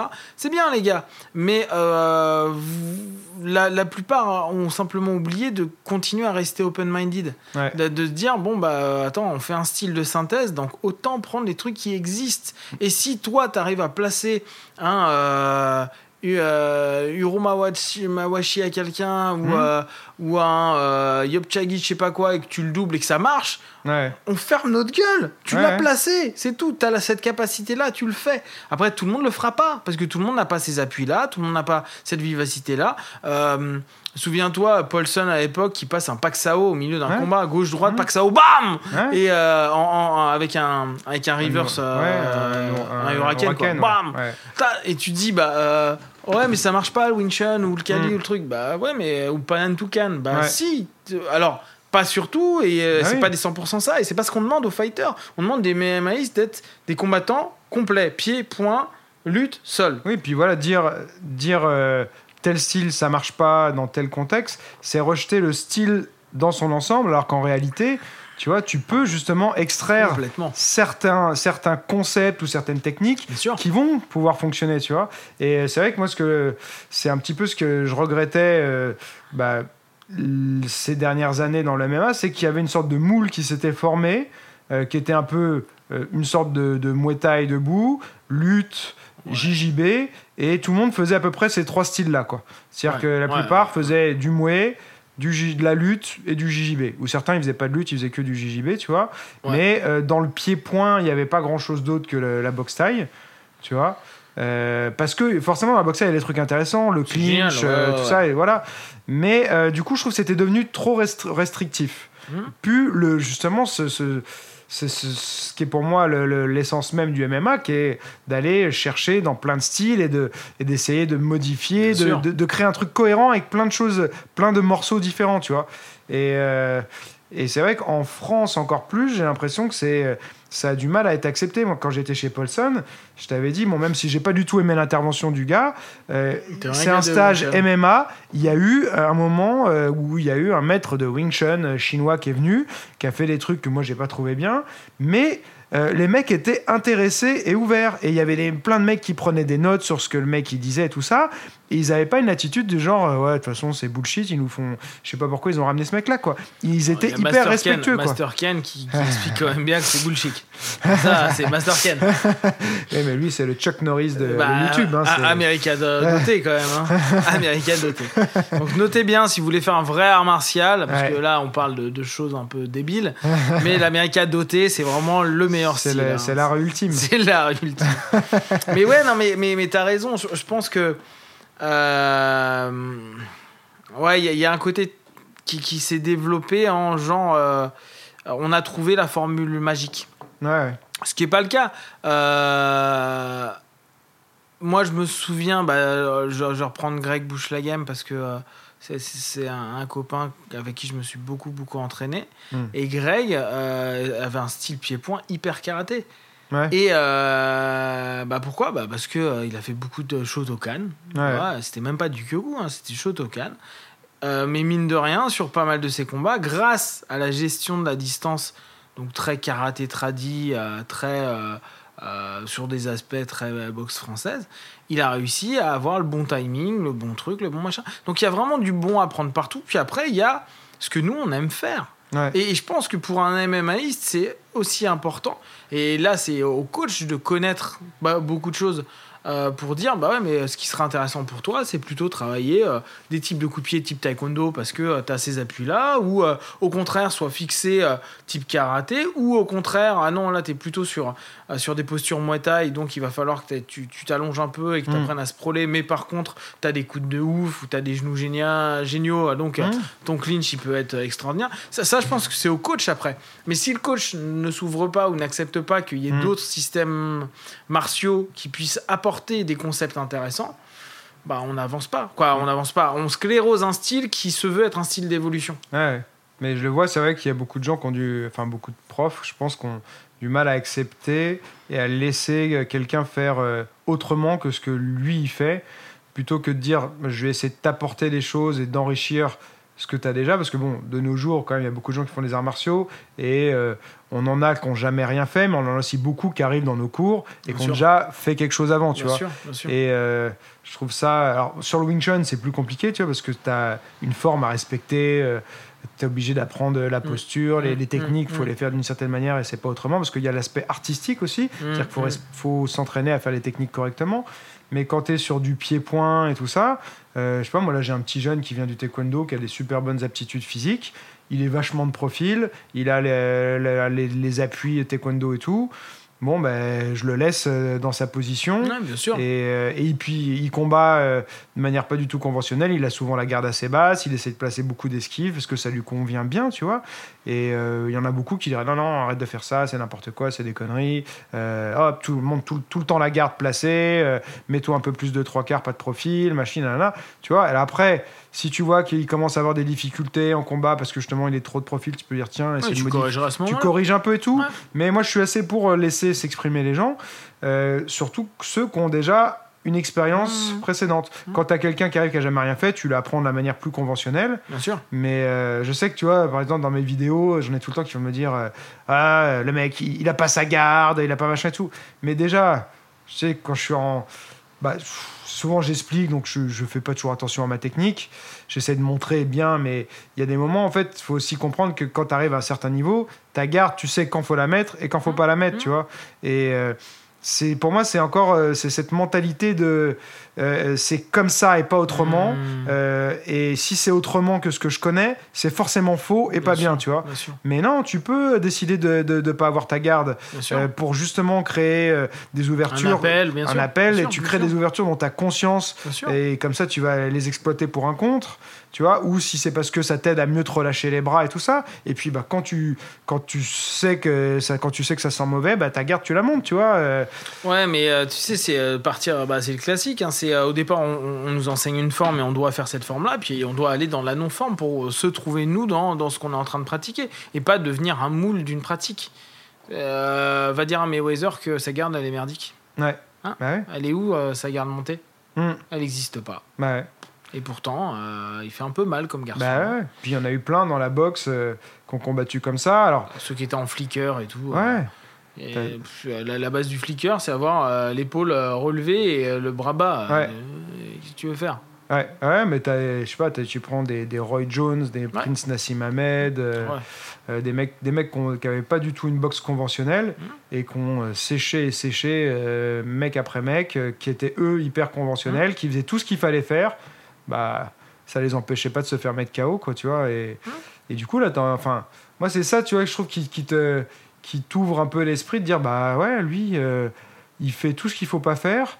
Et ça fonctionne, tu vois. Alors après, des fois, ça Il peut a les fonctionner. fondamentaux aussi. Hein. Voilà, ça peut fonctionner que pour lui parce qu'il a des aptitudes spécifiques, machin et tout ça. Mhm. Et c'est vrai que le discours aussi, c'est de souvent dire il est passé par les fondamentaux avant Oui, de se créer sûr. son propre style. Euh, et Mais ça, bon, il y en euh, a, ils ont des aptitudes, de- Ouais. Des, des, des trucs de ouf. Tu vois, John Jones, je pense que Ouais, fondamentaux ou pas, euh, ouais, il Voilà, fait un, quoi, il fait un peu tout. ce qu'il veut, quoi. c'est ça. Parce qu'il a des aptitudes physio de ouf. Avec Dao, c'est ce qu'on disait, là, la, la, la génération du Jutuka, Lutador, euh, quoi, Jutuka, Grappler et MMAiste à venir et à suivre à fond, c'est les Russes. Ouais, les Dagestanais, les... c'est des monstros. Là, on était au championnat de France euh, dimanche, il y a 15 jours. Euh, bah, je suis tombé, moi, en, en toute cadre sur un Dagestanais. Euh, pouh, de- Bon, euh, le match, moi, avec moi, c'était c'était cool parce que je t'ai dit, hein, j'ai perdu d'un avantage. ouais. Je l'ai vu avec d'autres gars, les angles de ouf qu'il prenait, des angles de dingue. C'est-à-dire que le mec a tellement confiance dans tous ses, euh, dans tous ses angles ouais. que il peut, euh, il se laisse aller où il veut. Hmm. Je sais pas si t'as vu là, j'avais posté sur sur ma page euh, Mag Mag Magadenov. Ouais, ouais, moi non plus, j'arrive jamais à dire son nom. ouais. Ouais, tu, t'as vu un peu le, le highlight là contre le Brésilien qu'il a eu? Ouais. Euh, le truc, qu'importe comment il se prend un gauche-droite, il tombe, il met sa main au sol, il se redresse, boum, il revient, il va dans ses jambes. Tu vois, c'est pour moi, Hmm. le, le, le, le- le- le- les choses à voir et, et- et à prendre en compte, c'est cette espèce de capacité physio qu'ont beaucoup de, de mecs euh, ou, ou qui se développe. hein. C'est ce que travaille beaucoup euh, euh, Conor McGregor. Ouais. C'est-à-dire cette espèce de, de, de, de mouvement continu qui permet que dans n'importe quel angle, tu puisses passer une droite, que tu puisses lutter, que tu puisses revenir d'une projection, que tu puisses revenir d'une frappe qui t'a eu, mais que derrière, tu as plus ou moins accepté avec une forme de corps complètement bizarre, mais ça te permet de reprendre un appui pour taper, etc. etc. Et je pense que ça, c'est le futur. Et les, Russes, avec leur base gymnique, gy- gymnastique, euh, oui, gymnique d'ailleurs, et euh, lutte, ils ont euh, des prédispositions physiologiques extraordinaires là-dessus. C'est Khabib Nurmagomedov, pour ceux qui veulent regarder. Mais c'est pour ça que je te disais, moi, ce que je, bah, parlais de ça quand, quand on parlait de Douillet tout à l'heure, mais ce que je regarde le plus maintenant, c'est comment tu bouges. Ouais. Tu vois Et parce que justement, et c'est, pour, moi, pour moi, souvent, quelqu'un qui bouge bien, c'est quelqu'un qui va avoir une bonne capacité d'adaptation. Et euh, je me rappelle de un de mes anciens élèves euh, qui s'appelait Gary, qui, qui avait euh, cette capacité d'adaptation qui était souple de toutes les articulations, solide aussi, tu vois, et qui n'avait pas toujours une technique pour sortir de trucs, tu vois, sortir d'une position au sol, tout ça, mais euh, son corps trouvait les solutions, Ouais. et déjà parce qu'il avait une liberté euh, dans son corps de mouvement, c'est-à-dire qu'il n'avait pas de restriction articulaire, il pouvait bien bouger. ouais. Et euh, je t'avais raconté qu'il avait tourné avec des élèves de Flavio, tout ça. Ah oui, tu et euh, Ça avait, il avait même, il avait même soumis, pris le dos d'un des élèves et tout ça, et que Flavio n'était pas content. Mais alors que le, Oh, caray Ouais. C'est pas possible, ça tu vois, alors que, alors que lui n'avait que quelques bases que je lui avais données au sol, et moi je suis loin d'être un expert au sol, tu vois. Mais avec sa, sa qualité de mouvement, sa capacité d'adaptation, mais il était hyper emmerdant, quoi. Ouais, ouais, Et, mais- euh, et je regarde ça, je te dis, ouais, euh, il y, a- a McGregor, il y en a, il y en a d'autres. Tu vois, c'est des mecs qui bougent bien. Tu prends, euh, bah là, on va voir ce que ça va donner, José Aldo contre Frankie Edgar. Mais Frankie Alors, Edgar, Frankie- c'est un mec qui bouge bien. Ouais. Tu Et qui est, l'amènes plus- au- qui, est, qui est très conventionnel, par Qui est contre. Alors, conventionnel. Edgar, c'est vraiment le boxeur conventionnel. Ouais. C'est vraiment euh, le lutteur conventionnel. En fait, il est conventionnel comme. Conventionnel, mais euh, pas si conventionnel que ça dans le MMA parce que justement, il a pas un pied-point. euh, il a un pied-point vachement plus mobile Ouais. que la plupart des autres. C'est-à-dire qu'il a les déplacements de la boxe anglaise Ouais, ouais. Dans le MMA et on n'en voit pas tant que ça. Tu vois, Euh, tu bah, as Holly Holm. euh, T'as Oli Et on a, Holm. vu, on a vu ce que ça pouvait donner, quoi, mais... euh, Oui, avec un Mataleo. Ah, toujours, toujours, ce vieux discours. On a, on a, on a pu. On la- parlera pas de- du dernier combat de Verdum, hein, mais... Je, je l'ai pas vu, c'est pour Ouais, ça. je sais. Tu- je sais que tu choisis les combats que tu veux regarder. Non, je vais prendre mon UFC Fight Pass d'ailleurs. Ouais. UFC Fight Pass, c'est encore moins cher, c'est 5,99 Ah ouais? sur si tu prends les 12 mois, quoi. Ah, C'est devenu euh, hyper intéressant. Ça devient super Parce intéressant. qu'ils mettent énormément, énormément, énormément de, de choses. T'as toutes les archives, tout ça. Donc, euh, tout. quand Et puis il y a bien, des euh, interviews, il y a les, Ouais. euh, il y a les, euh, il y a tout. En fait, ils mettent tout dedans, donc ça c'est plutôt, euh, plutôt cool. euh, mais ouais, donc ça me permettra de le voir ce, Ouais, ce match voilà. où il prend un KO. hmm, Mais il s'en fout. on verra, on verra. Mais il du coup, champion UFC. tu vois, euh, Frankie Edgar, typiquement, je pense que même s'il est conventionnel, c'est le mec qui bouge bien. Et c'est le mec hyper dur à maintenir au sol, par exemple.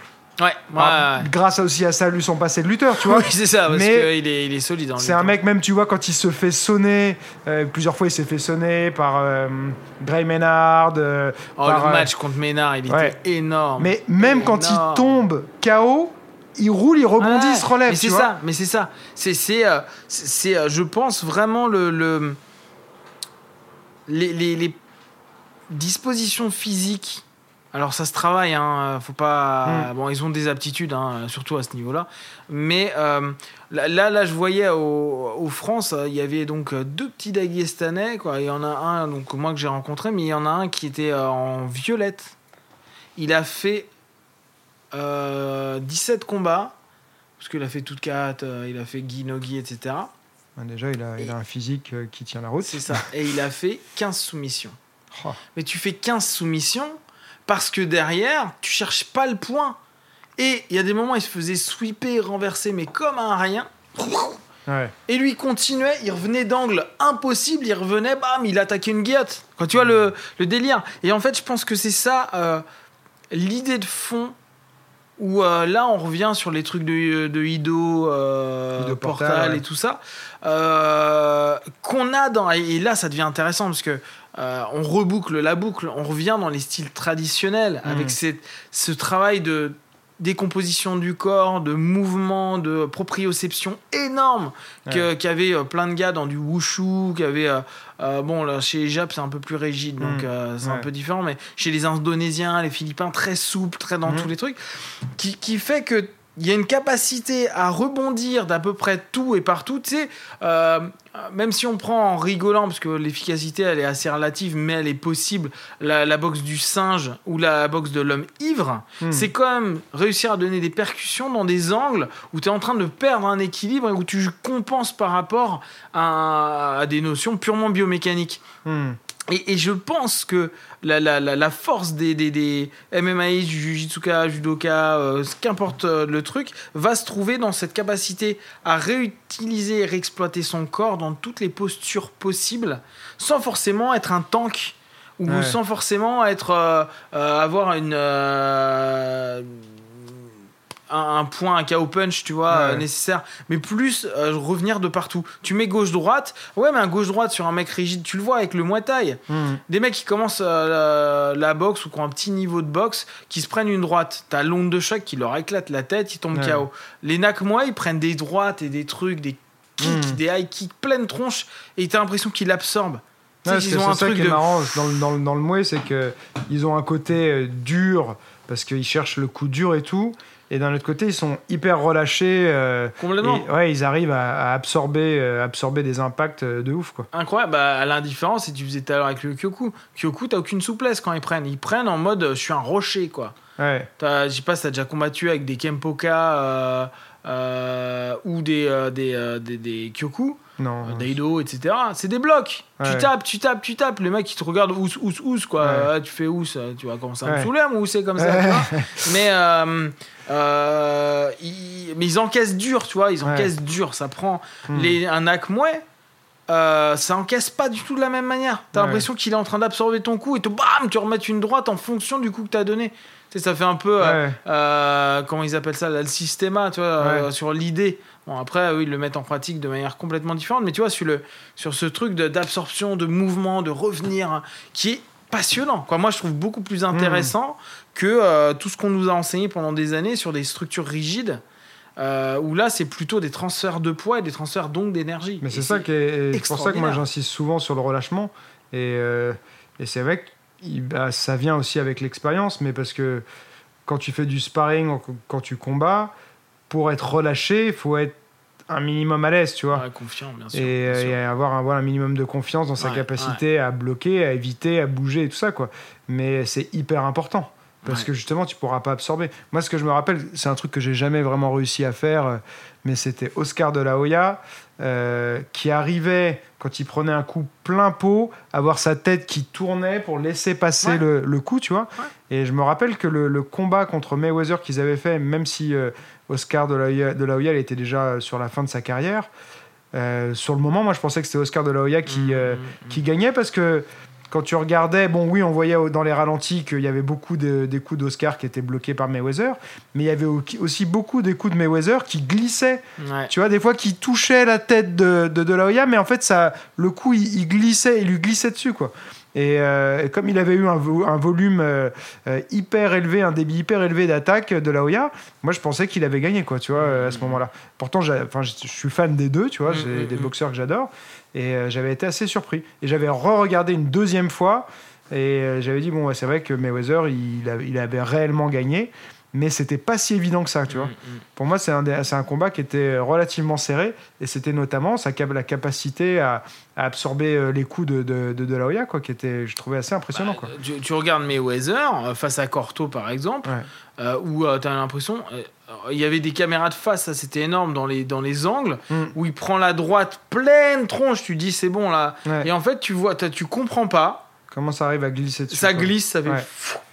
Fou. Ouais. Et ça arrive sur le, le, le- alors qu'on voit qu'il a visé le nez, que le mec il est, euh, il, est juste monstrueux et Ouais. euh, et juste il fait absorption, décalage, Mm. mais genre un, un petit centimètre quoi. Ouais.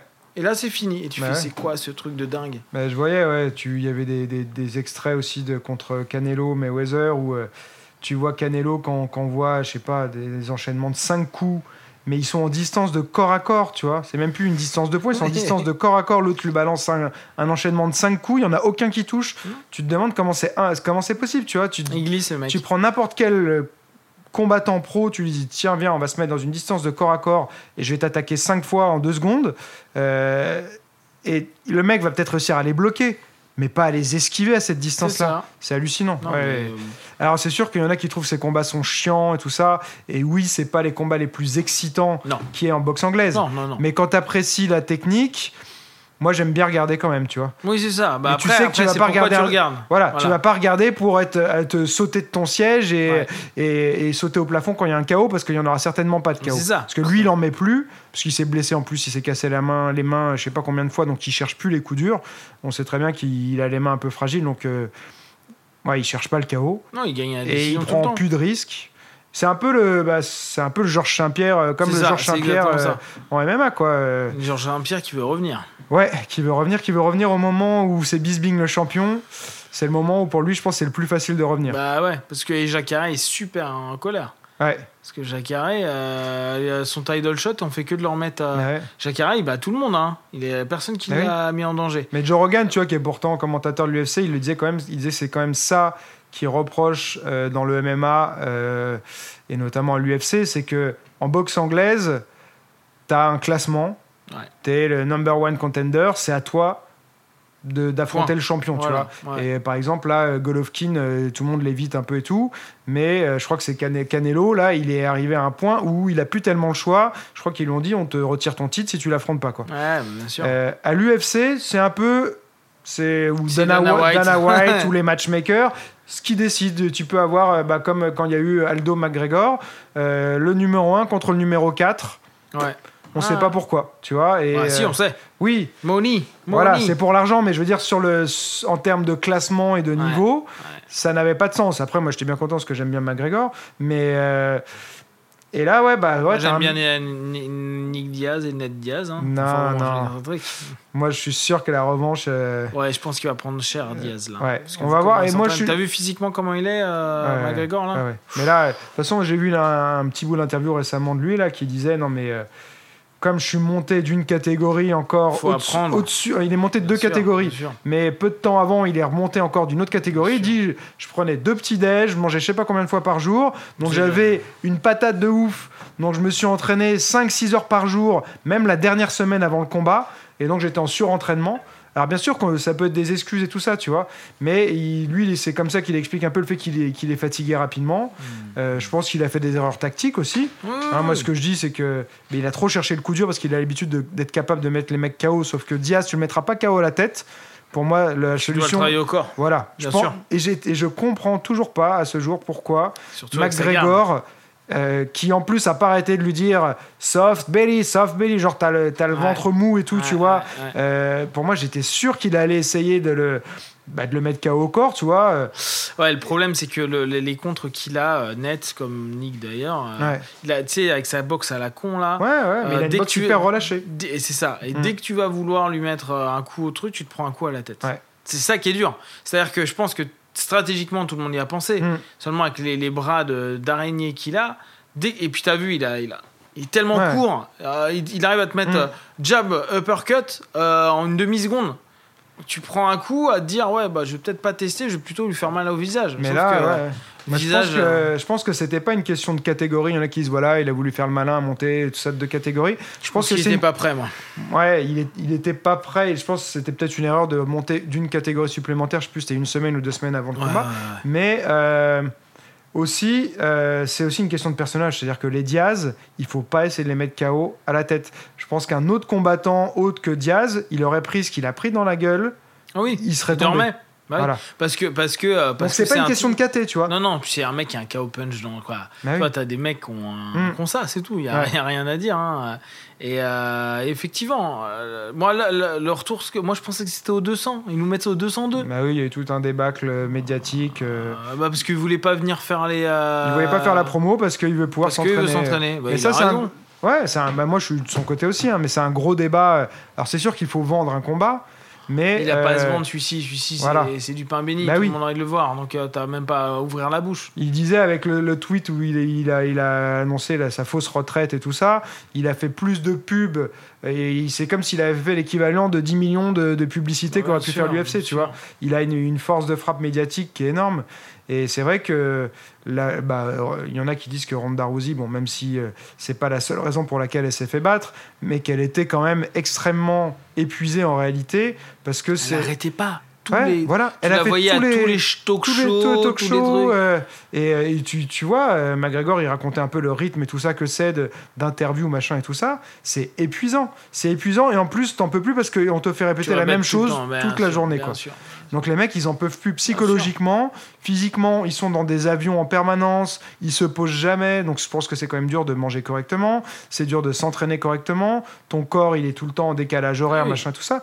Et, euh, et puis, bah, faut quand même que tu sois. C'est des athlètes de haut niveau, c'est une machine de précision. Exact. Et t'es dans des mauvaises conditions, ouais, quoi. ouais, mais bien Donc sûr. ça, c'est vrai que un, je pense, que c'est un vrai problème euh, dans le MMA. euh, euh, L'UFC, est peut-être qui pousse un peu trop euh, ces grosses têtes d'affiche à, C'est ça. À trop être médiatique, tu vois. Ils poussent trop. euh, là, je pense sur les, les défauts de l'UFC, c'est ils poussent vachement leurs gars. Euh, là, ce qu'on disait avant là avec euh, Silva et le matchmaker, donc qui, qui, qui fait des matchmaking, qui merci, qui, qui ont absolument pas de sens. Où tu dis bah pourquoi c'est pas Jacare euh, Rockhold, il aurait dû recombattre Bisping immédiatement. Mm. Euh, là, maintenant que GSP arrive, alors là, ça va te foutre le, le, le- le souk. Euh, et effectivement, je pense qu'il a des chances de gagner Bisping parce que Bisping, il tape dur, mais euh, il n'a pas le niveau de Saint-Pierre, euh, de Boussole. Ouais. Euh, la transition, il la gère pas aussi bien que lui. Donc, ça risque d'être très compliqué. L'UFC, tu vois, là, moi, je me mets de plus en plus au Bellator. Ouais. Je regarde pas tellement le Bellator, moi. Parce que ouais. le, pro- le problème, je trouve, du Bellator, c'est que c'est- ils ont un côté un peu pride, euh, freak show, où euh, il n'y a pas de contrôle antidopage. Ouais, Euh, t'as les, des vieux, euh, t'as des Ken Shamrock, euh, Royce Gracie. euh, Alors, qui est-ce qui avait gagné, à ton avis?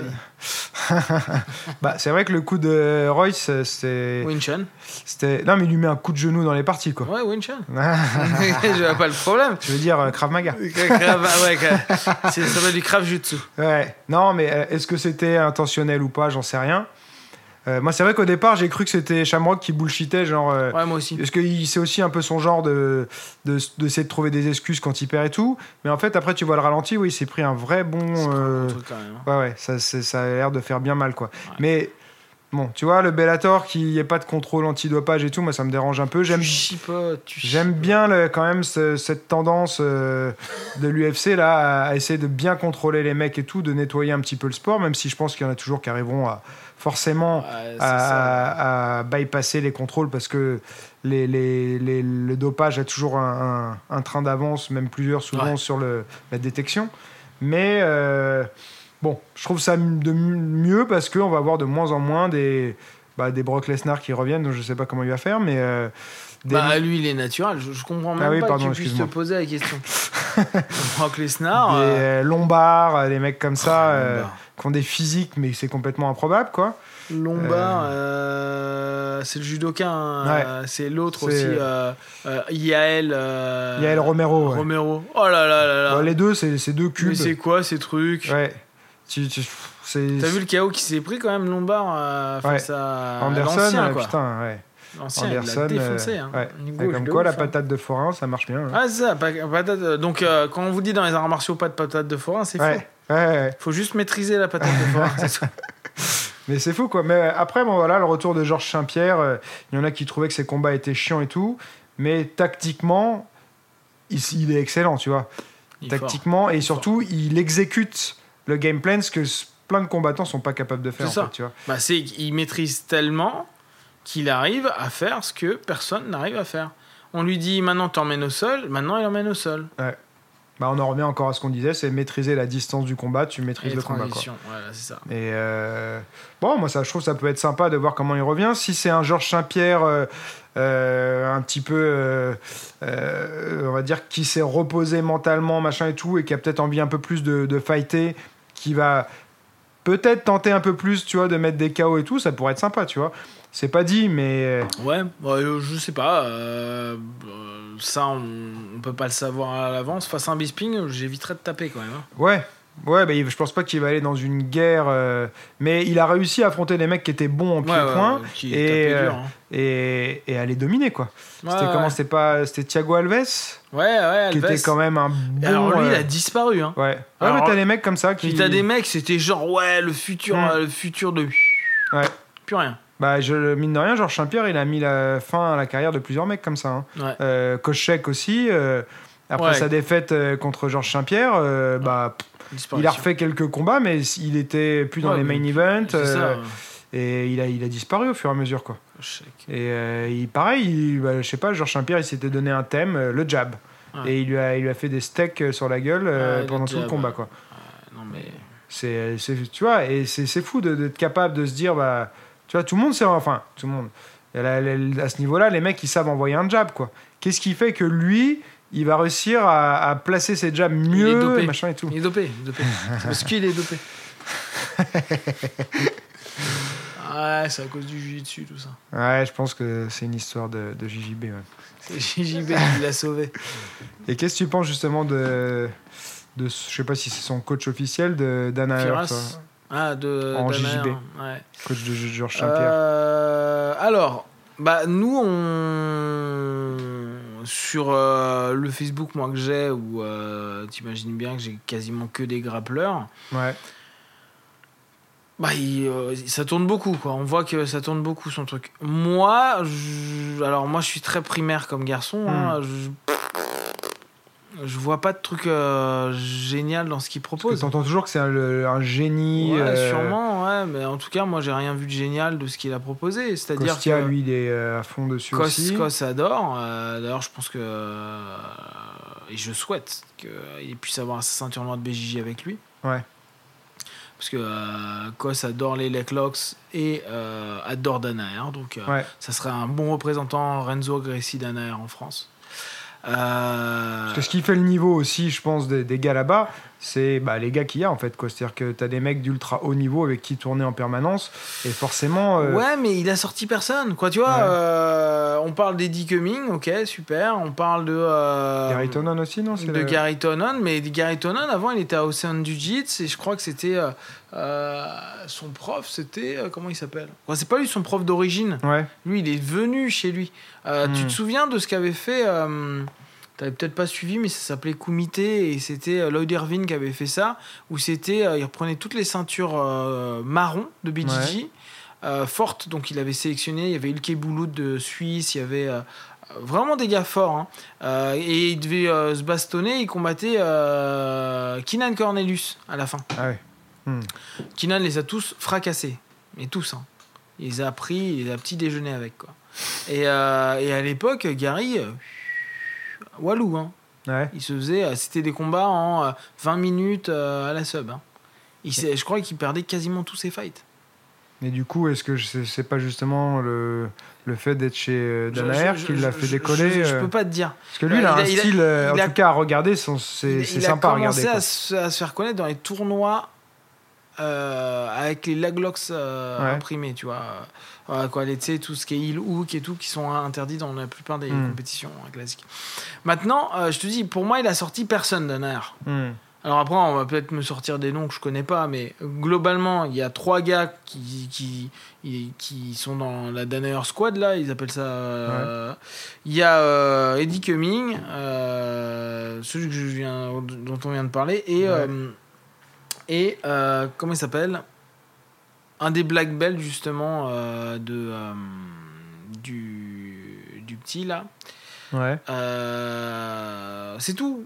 Parce que Renzo, lui, il enseigne plus là-bas. Il... Si, si, il enseigne, Si. bien sûr, il donne des cours, mais euh, c'est pas, c'est pas lui qui en donne plus. Et puis, euh, après, euh, ce qui monte en leg locks, euh, tu le vois en sambo depuis euh, 30 ans, quoi. Tu Mhm. vois, moi, moi, ce que je capte pas, c'est que on en fasse tout un truc, alors que ce qui montre.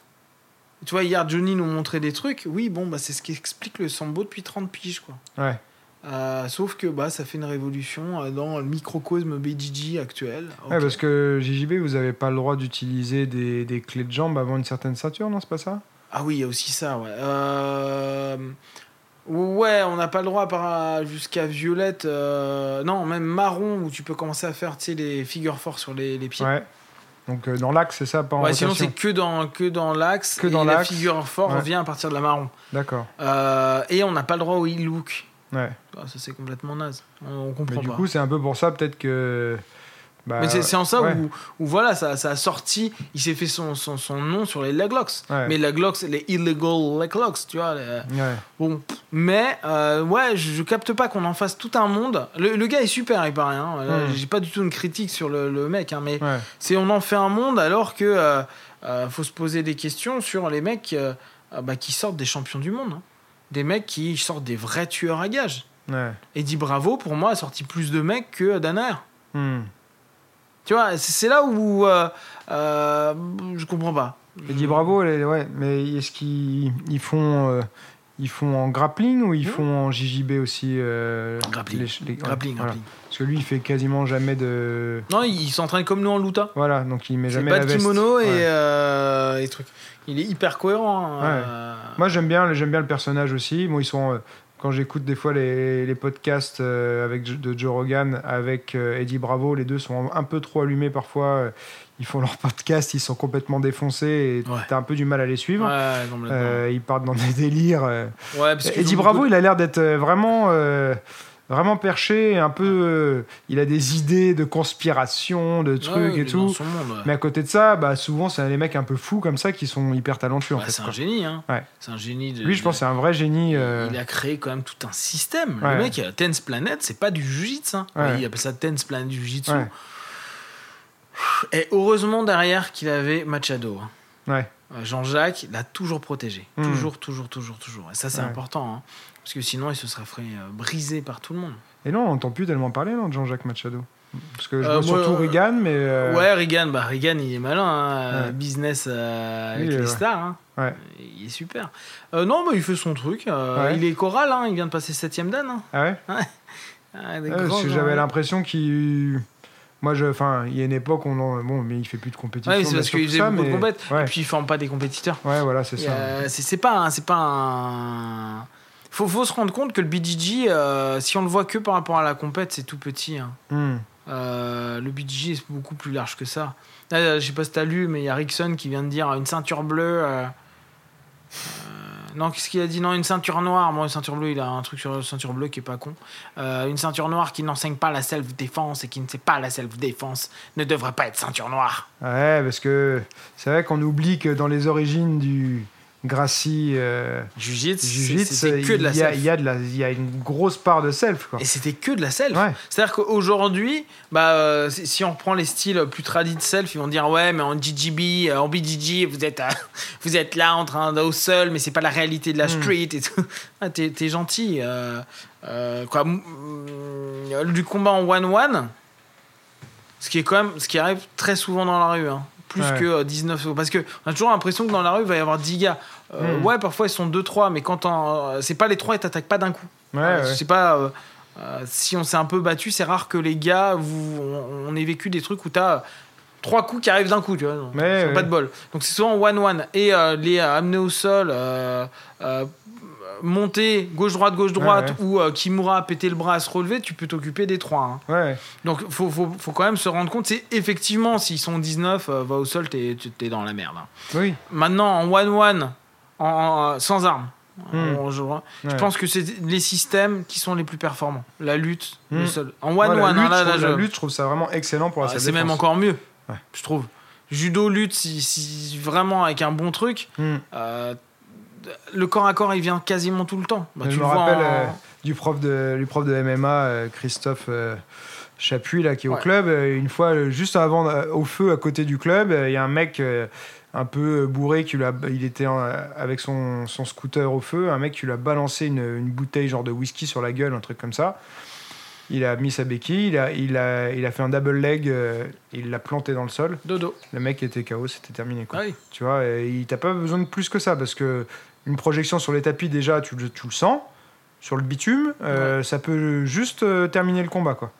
Tu fais un single à peu près n'importe qui Ouais. qui ne sait pas se proler. C'est un jeu d'enfant. Hmm. Tout le monde fait la, la même réaction. Donc euh, ça vole comme un gosse. hein. Et après, tu, tu, tu vas avec de, au sol, c'est fini. Moi, le sol, pour la, la self-défense, je- j'y crois vachement plus dans une optique aussi de, de savoir se relever, parce que justement, il y a des chances que tu Ouais, te retrouves sûr. par terre.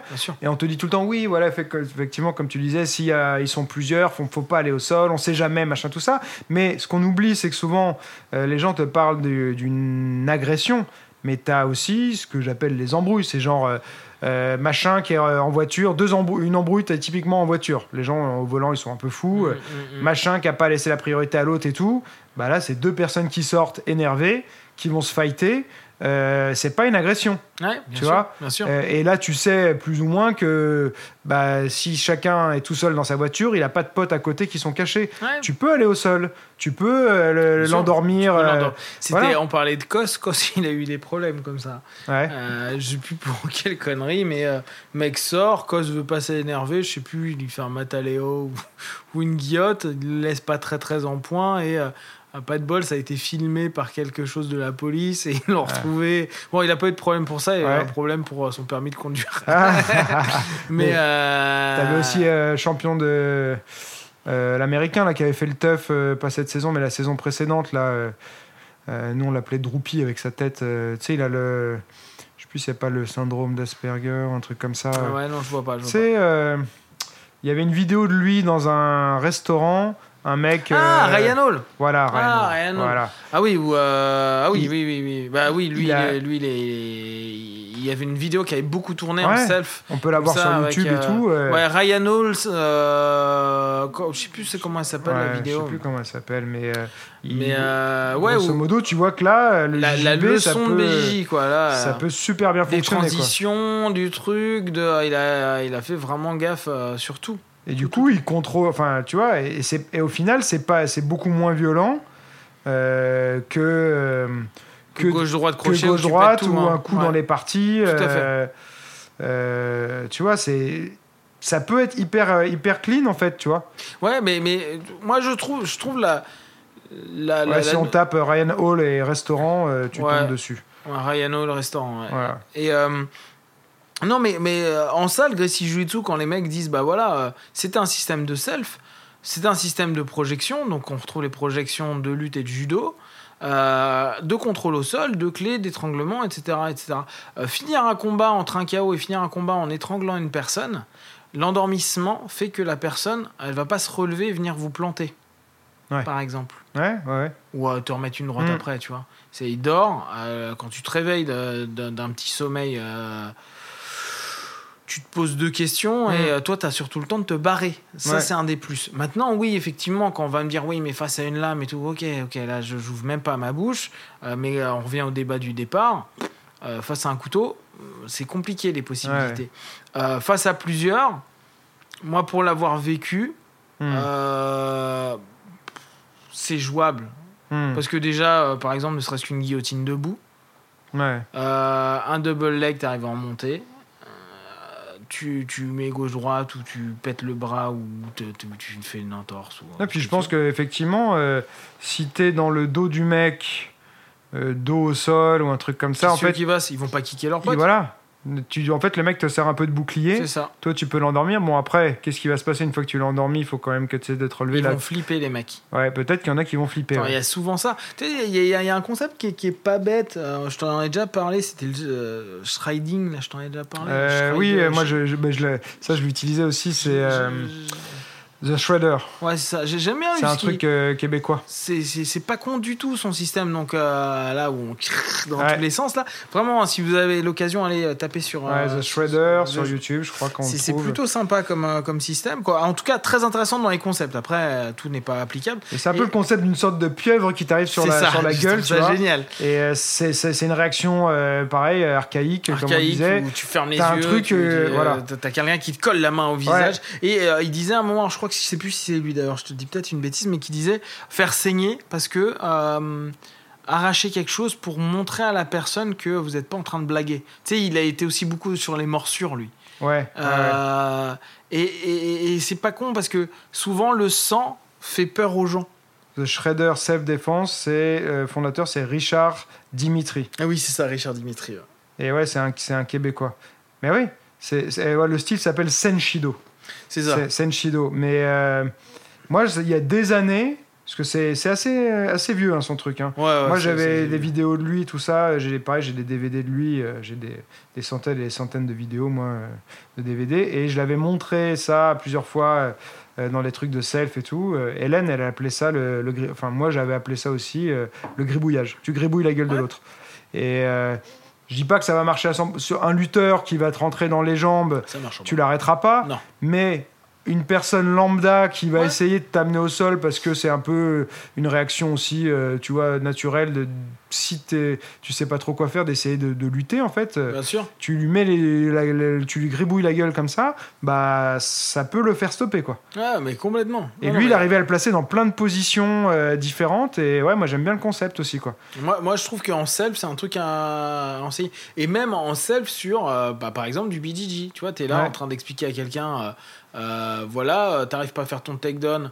Euh, moi, ce que je trouve intéressant, c'est que si on prend la, la, la, self- la self-défense Gracie Jiu-Jitsu, euh, on va dire Jiu-Jitsu brésilien de manière générale, ou du luta livre, c'est je rentre, donc j'évite les percussions. Ouais. C'est déjà énorme, c'est Bah oui. énorme. Ouais. Après, tu gribouilles un peu la tête du gars. Mm. Parce que c'est facile, le gars d'aller gribouiller, de chercher. Mm. Bah, tu crées des déséquilibres, donc tu peux l'emmener au sol. Donc, Mm. tu as une gestion. Puis, s'il est au sol, imagine si c'est pour une femme et autre, c'est plutôt intéressant parce que tu es debout et tu te casses. Ouais, bah oui, c'est ça, ouais. Mais le but premier, ça doit être de se barrer. C'est ça, mais tu- c'était. euh, bah, ah, c'était quoi? Bah, un des trucs américains où ils, ils bossent beaucoup sur ça, où à un moment ils avaient pris trois instructeurs de Krav et autres, ils avaient dit bon bah voilà il y a une agression, euh, quoi, euh, c'est votre agresseur, qu'est-ce que vous faites là? Et puis euh, ils venaient tu sais en gros bonhomme, euh, Ouais. les trucs que je voudrais acheter mais qui Mm. coûtent euh, coûte une fortune. une. Euh, si d'ailleurs euh, vous avez des dons à fait, faire, ouais. euh, on prend, on prend. Je crois que Kwon, ils font des trucs aussi comme ça, euh, marque allemande, là, mais euh, ça coûte moins cher, mais c'est bon. Ça reste, Ça reste quand même euh, donné, hein. assez onéreux, ouais. Et euh, euh, j'avais bien aimé le principe parce qu'ils avaient filmé et tu vois que tout le monde va pour le taper, etc. Puis euh, le mec il dit euh, mais euh, le premier, euh, la première logique que vous avez c'est le mec qui est arrivé près de vous et vous, vous avez commencé à le, à le shooter. Ouais, Pourquoi vous n'avez pas couru? Bah oui. et, et, et tu te dis, c'est pour ça, et on revient à tout ce qu'on dit depuis tout à l'heure, hein, à la notion paranoïaque, pourquoi tu tapes un mec alors que tu as Mm. de l'espace derrière? Ah, Bah quand oui. t'es contre le mur, je dis Mm. pas, mais là, ils avaient, ils avaient fait exprès de laisser plein d'espace. Ouais. Donc les gars, au lieu de se barrer en courant, ils ont tapé. Quel intérêt? Hmm. La première idée de la self, c'est survivre. quoi. C'est Bah, de, ne, pas être blessé, touché. Le meilleur moyen, c'est ce que j'ai dit dans mon dernier message de, de maths, c'est euh, le meilleur moyen d'être sûr de ne pas prendre de coups, c'est de se barrer. Hmm. C'est que le moment où tu t'engages euh, dans une, une bagarre, en quelque sorte, une confrontation physique, bah, as tes chances de prendre un coup, de ne de, de, de pas en sortir indemne, elles, elles montent, euh, Mais bien sûr. elles grimpent d'un seul coup. Quoi. Bien Donc sûr. si tu veux euh, t'en sortir, la meilleure solution, c'est d'essayer de se barrer. C'est ça. Alors bien sûr qu'il y a toujours des, des situations où tu peux pas et tout ça, mais... euh, tu vois, il y a quand même quoi, le, le, euh, des situations, c'est très spéculatif. hein. ouais. Euh, parce que quelle situation? Quelle situation? Hmm. Donnez-moi concrètement des situations. Parce que si tu me dis, ouais, mais t'es dans la rue, contre un mur, comment tu as fait pour te retrouver? Ouais. dans un mur, euh, collé euh, à ceci ou cela Les gens ils vont te dire oui dans le métro machin de ça, mais alors si t'as plein de monde autour de toi, bah fais appel aux gens. C'est ça, ou gueule Tu fais, ah, Ouais, ah, pourquoi tu me fais ça? Voilà. Bah, Tu vas voir, ça va Parce faire quelque que, chose. Hein. Bien sûr, si tu regardes quelqu'un, tu dis aidez-moi, tout le monde va pas réagir, mais si tu te mets à crier au secours, au secours, machin, il y, aura toujours quelqu'un qui va ça. réagir. Tu vois, et surtout le mec d'en face, il va peut-être pas attendre de voir s'il y a quelqu'un qui réagit. C'est ça. Mais euh, donc, hum, ouais, c'est vrai qu'il y a. Bah oui, bon, après, c'est toi, t'auras- peut-être t'as pas bien calculé, ça peut arriver que tu passes dans une petite rue sombre, machin. euh, Oui, alors là, bon, là, une copine coup comme ça qui s'était fait agresser. ouais. Euh, en rentrant chez elle, elle passait par une petite rue, c'était à Clichy, machin. euh, euh, et y a- elle était avec son sac, et puis un mec qui a voulu lui arracher son sac. Elle a crié tellement fort, elle a hurlé. Il y avait personne, c'était, il était tard, tu vois. Mais elle a crié tellement fort et tellement aigu que le mec, bah, il est parti en courant, Ouais, non mais, tu vois. mais c'est pour ça, quand, quand on me dit, euh, ouais, mais euh, il y a des cas, euh, ok, alors moi je veux bien qu'on les répertorie, les cas. hein. Et à mon avis, quand on tombe dedans, c'est que vraiment, soit on l'a cherché, soit bah, pas de bol. Et là, effectivement. Mais la plupart du temps, on est quand même bien, bien. ah, on, se fait quand même pas agresser partout. Bah non, non, non. Surtout si t'as un- tu fais un minimum attention, tu, tu- tu évites de te mettre dans les situations où ça peut t'arriver. Ouais, et je, et je pense qu'en plus, on est dans des périodes où il y a beaucoup moins d'agressions qu'à une certaine. euh, Hmm. qu'avant. Ouais, Euh, après, euh, ouais, ça dépend quand même de là où t'habites, tu vois. Nous, on est peut-être aussi un peu euh, Ouais, ouais, ouais. ouais, je privilégiés, on n'habite pas dans les pires coins. Ouais, ouais, oui, oui, oui, c'est vrai. Mais ouais, ça, ça dépend, regarde. Oui, ça dépend. Mais là, j'en ai un qui s'est fait agresser, je crois que je t'avais raconté il y a pas longtemps. euh, je sais plus où, exact- où exactement euh, il habite, euh, mais c'est dans le 93, je crois, euh, dans un coin pas super. Et puis, bah, il était sur son téléphone. Il y a un mec qui est venu pour lui prendre son téléphone. Il a essayé de se défendre. Pas de bol, ils étaient cinq. Il y en avait, il y en- les autres sont arrivés par Ah oui, tu derrière. m'as dit la Ils double voilà, lui ont arraché les jambes par, euh, par derrière, il a fait une chute sur le coude, opération, broche au coude, et il pourra peut-être plus jamais tendre son bras complètement, donc tu vois, c'est hyper... euh, Enfin, Ouais, bon, t'es dégoûté, tu vois, et, et bah, lui-même, il m'a dit, il m'a dit, c'est aussi quand même un peu de ma faute, parce que j'étais tête baissée sur mon téléphone, euh, et j'aurais peut-être vu qu'ils étaient plusieurs et tout ça, si j'avais pas été sur mon téléphone. Ou peut-être qu'il serait pas, il serait pas venu l'agresser si S'il avait été tout droit, voilà, il euh, avait en train la- de regarder plein Voilà. de choses, c'est ça. et qu'il avait pas son téléphone à la main. Voilà. Tu vois, tout connement. C'est ça.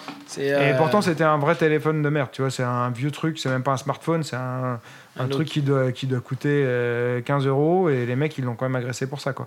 C'est c'est de la, c'est- et ils l'ont, ils l'ont tabassé une fois qu'il était par terre, euh, gratuitement, tu vois. Ah, bon, ça après, euh, c'est le principe du, euh, du groupe. Ouais. Et donc, il suffit que tu aies un leader et tu suis le leader et tu fais ce qui est. Donc malheureusement, tu vois, c'est vrai que ça peut arriver de se faire agresser. Ça- Non, mais euh, Mais, derrière, je suis euh, pas en train de dire que ça n'arrive pas. ouais. C'est juste. Euh, la majeure partie du temps, Ouais. tu peux courir, te barrer, pousser Ouais, le gars, bah ouais. t'en aller quoi. Mm. Attends, euh, il y a quand même de quoi faire. hein. Ne serait-ce que euh, euh, que- dans combien de systèmes martiaux on t'enseigne à pousser quelqu'un pour courir? Hmm. Pousser, juste pousser. Ah non, c'est tout de suite, tu le mets dans les yeux, tu arraches l'oreille. Détends-toi, pousse-le, cours. Bah, ce qu'on avait fait dans la vidéo qu'on avait fait ensemble de, de Mad, là, où je montrais les trucs où tu pousses, tu vois. C'est parce que pousser, c'est à la, à la portée de tout le monde, tu vois. Moi, dans le match, j'essayais de trouver des techniques qui ne demandent pas de passer des années pour être efficaces, des choses qui soient le plus proche possible d'une réaction instinctive, Mm. tu vois, et qui te permettent de t'en sortir. Et voilà, donc je, je suis venu sur des trucs hyper basiques comme pousser, maintenir la distance euh, et essayer de se barrer en priorité, quoi. C'est- vraiment ça. Ce qui, est, ce qui est parfois un petit peu dommage dans, dans nos, nos logiques mar- euh, martiales, c'est que- on a l'impression qu'à partir du moment où tu as mis une droite, faut que le, le combat il finisse et de genre tu Mm. l'enchaînes jusqu'à ce qu'il qui, Ouais. qui, qui demande ah non merci euh, grand méchant euh, Ouais. arrête Euh, alors qu'à la base une je frappe regrette, c'est- je voulais pas. c'est une frappe je, je cours et c'est Ouais. pas 10 frappes et je cours Bah oui, c'est oui. une frappe juste pour qu'il y ait un temps et que tu prennes ce, temps là mais non non c'est toujours genre ouais mais ne laissez pas l'agresseur t'es gentil Bah, tu sais pas qui t'as en face. c'est- c'est- tu regardes, tu regardes les combats de kick, tu regardes des combats de boxe anglaise et tout. Quand est-ce que tu vois un, un combattant, euh, des fois même sonné, que tu peux enchaîner 10 coups sans qu'il y ait au moins un, un- un contre, euh, que le mec fasse Bah une oui. tentative de contre Ça arrive quasiment jamais, bien sûr tu vois. Et du coup, bah, dans la rue, c'est la même chose. bien sûr Plus tu fais un enchaînement long, plus tu as les chances de t'en prendre, de t'en prendre une. Quoi. Mmh, Donc, euh, mets un coup qui va juste te servir à, à partir. Quoi. Un Ça suffit. Ouais. Et si tu, si tu peux, même, même, même pas de coup, et barre-toi quoi, directement. Tu vois, repousse, Ouais, mais- machin, fais appel mais aux gens autour de euh, toi. Bon, euh, salut, euh, je voudrais m'inscrire à ton cours de self-défense, d'accord Euh, Est-ce que tu as une bonne paire de chaussures? Ouais, Bah pourquoi? Parce qu'on va beaucoup courir. ouais. Je vais vous apprendre tous les, Ouais. les, les appuis pour pour partir plus vite. Ouais, bah ouais, non, c'est sûr que c'est pas, c'est pas hyper vendeur. Moi, c'est. Alors, il y en a plusieurs qui me disaient, ouais, pourquoi tu fais plus les cours collectifs de MAD et tout? Alors, euh, il y a des choses que je pourrais faire faire en cours collectif, tu vois, mais ce serait que pour les situations les pires, c'est-à-dire où tu t'es retrouvé par terre, tu t'es retrouvé coincé, Ouais. euh, machin, tout ça. Mais la base, pff, bah ouais, c'est sûr que de travailler, de, de, de- de faire demi-tour, de pousser quelqu'un et de se barrer, euh, tu vas pas tenir un an de cours collectif avec ça, quoi. Tu exagères. C'est ton jamais. tu fais des grades. Des grades de vitesse, de ah, tu fais des chronos, Ouais. ah, tu fais du crossfit de se barrer super vite. Tu rajoutes des, des, des obstacles, celui qui C'est arrive ça, à passer des c'est ça, obstacles. exactement. tu, peux, euh, tu peux imaginer, on t'a poussé, t'es en déséquilibre, il faut que tu remettes Ouais. très vite. hein. non, il y, y a de quoi faire. hein. Tu peux faire des. Bah, tu t'appelles Yamakasi après, quoi. Ouais, ouais c'est ça. Bah attends, eux, euh, non, Alors, eux, pour les agresser, c'est tendu. Hein. ouais. non, mais tu penses au délire. Les mecs, Ouais. ils bougent tellement, tu fais, ah, vas-y, euh, je me casse. Il me fait mec, mal à le- la tête. Tu regardes les mecs qui se barrent, qui sautent dans tous les sens et tout, tu fais bon, bah, ça. bon bah bonne journée. Hein. C'était un pote à l'époque qui, euh, qui m'a dit, moi j'étais pas là, hein, mais euh, c'était un pote gymnaste qui était un peu. euh, un pote russe qui était un peu énervé. Et il me dit, une fois, il y a eu. Il y a une agression, c'était à Saint-Quentin, et euh, il y a une agression qui se passe. Et il me dit, bah euh, en fait, je savais pas quoi faire. Donc euh, j'ai commencé à faire. euh, euh, comme dans les films martiaux, j'ai couru, j'ai fait un, salto ou je sais plus quoi. Il arrive, il fait Oh Et il me dit Les mecs, ils étaient tellement sidérés, ils pensaient que je devais être super fort, ils sont barrés en courant. Il fait Ah Ah, sympa comme idée. Ah ouais, mais C'est marrant de jouer. Bah, là C'est une encore, tu vois. de pattern. Exactement, encore. c'est une rupture de pattern et tu joues avec les valeurs et les croyances. Ouais. Et euh, c'est pas con, hein. c'est pas con du tout. C'est euh, comme, euh, comme là, là, là, moi j'étais pas là non plus, mais le coup qu'on m'avait expliqué d'un pote qui à l'époque faisait une forme de kempo, et il me dit vacances, tu sais, parfois ça part un petit peu en cacahuète, ils avaient un peu bu, et ils se rejoignent devant le. Il y, y a des groupes de mecs qui embrouillent. euh, donc, on- mon pote était avec un autre groupe. Et euh, apparemment, euh, les mecs les chauffent. Et il dit Bon, euh, je le sentais pas du tout, le truc, on allait se faire défoncer, etc. Et l'idée qu'il a eue était pas conne. A été il avance et il dit Bon, alors, qui est-ce qui a envie là T'es en mode genre cador. Ouais. Et il y en a un qui est arrivé, donc il s'est approché, il fait Vas-y, nique. Il l'a tapé au moment où il arrivait. Mais comme Ouais. un bâtard. Ouais. Il a tapé très fort, ce qui fait que bah, le mec est tombé euh, quasi euh, truc. Et après, il dit j'ai profité du, du- du- de l'idée pour faire ouais bon il y en a d'autres qui veulent. Ouais. Et bah personne, parce que tu vois il a joué sur l'inconscient collectif, ce qui est pas con. Après il faut avoir les coronesses de le faire. Hein. Mm. Je dis pas que je le ferai, hein. mais l'idée est pas conne. Mais euh, quand j'étais chez Paulson, il a, il a pas fait de, de vraie intervention, mais il y a, je sais pas si tu connais Tim Tackett. C'est un vieux euh, prof de Jeet Kune Do. Ah oui euh, si si Tim, oui je me voilà. disais putain il y a en quoi? Oui oui. Tim Tackett ouais ouais. ouais. Voilà, qui est un peu une, euh, Mm. pas une légende, mais bon, c'est Si il fait Ouais. partie du nucléus. Hein. Voilà. Et Mm. euh, du coup, euh, il a fait une petite intervention. Et euh, à un moment, il disait Bah voilà, moi, quand on vient m'agresser, euh, je fais toujours à peu près la même chose. euh, je demande au mec s'il a pas oublié d'éteindre son four. Ouais, Tu vois Et en fait, il dit Bah ça fait une rupture de, une de rupture de pattern. pattern. Et il dit à ce moment-là. euh, euh, ou alors il sort une blague, je sais plus, il nous a donné un exemple de blague, mais il a, euh, il a deux, trois phrases Clé. Clés Ouais. euh, qui vont être complètement euh, sorties, euh, qui sont hors de Hors de propos. Et, euh, C'est de la rupture de pattern voilà. de base. Bah tu sais. euh, Et faire, faire une blague aussi, disait que du coup, ça faisait retomber complètement l'agressivité euh, du mec, tu vois, et euh, que ça l'a sorti de plein de situations, quoi. Et t'as plein de choses comme ça. T'as Bendler, donc euh, le, fonda- le fondateur de la PNL, qui expliquait par exemple en rupture de, de pattern basique. Est-ce que tu peux expliquer un peu, euh, pour ceux qui connaissent pas, ce que c'est une rupture de pattern parce qu'on Ouais, de ça, alors mais- déjà la PNL c'est quoi? C'est la programmation neurolinguistique, c'est un système qui s'est basé sur euh, la modélisation, on va dire l'étude de, de l'hypnose ericksonienne, donc d'un gars qui s'appelait Erickson en hypnose. Parce que toi, tu es hypnothérapeute, on le précise quand même pour. euh, Ouais, moi je suis pas. hypno et psychopraticien, donc euh, les, les travaux sur la psyché, c'est un peu ma grosse passion. Ouais. Euh, et euh, la rupture de pattern, c'est. Un pattern, c'est quoi? C'est un schéma répétitif ou un schéma dans lequel on ne prend plus conscience du schéma? Bah, exemple euh, basique, euh, euh, pour quelqu'un qui mange, la manière dont tu vas amener ta, ta fourchette à la bouche, tu fais pas du tout attention. Hmm, Quand tu es. bon, ça, c'est le pattern vraiment primitif. ouais. Un pattern de base, c'est t'es en train d'écouter ton MP3 ou t'es en train de parler avec quelqu'un. Ça, c'est un pattern. C'est-à-dire que t'es dans ta bulle, dans ton monde et tout est automatisé. T'es Mhm. pas en train de te dire je suis en train de parler à ou je suis en train d'écouter ma musique. Tu l'écoutes, Ouais. point. Si à ce moment-là, on interrompt, c'est-à-dire que on fait Hé toi, tu vas avoir quoi? Cette espèce de sursaut. Genre, Mhm. euh, on me parle, qui m'a parlé, comment, pourquoi? Et il y a un temps de latence. Ouais. C'est-à-dire, tu sais pas, tu te poses des questions, tu t'interroges. On vient d'interrompre un pattern. C'est-à-dire que tu dois reconscientiser tout un monde que tu avais complètement omis parce que tu étais dans une transe, mais on ne va pas rentrer dans le détail. Ouais. Et à ce moment-là, tu as interrompu un schéma qui était organisé dans un sens donné. Tu l'interromps. Donc, quand le mec vient t'agresser, il, il y va avec un, une transe, un, un schéma qu'il a mis en place, peut-être qu'il a déjà répété plein de fois. Et donc, il a l'habitude d'un. On- notre cerveau, il séquence les choses. Donc, il a l'habitude d'un séquençage. Il va Mhm. avoir peur, je vais lui dire ça, il n'y a rien, rien.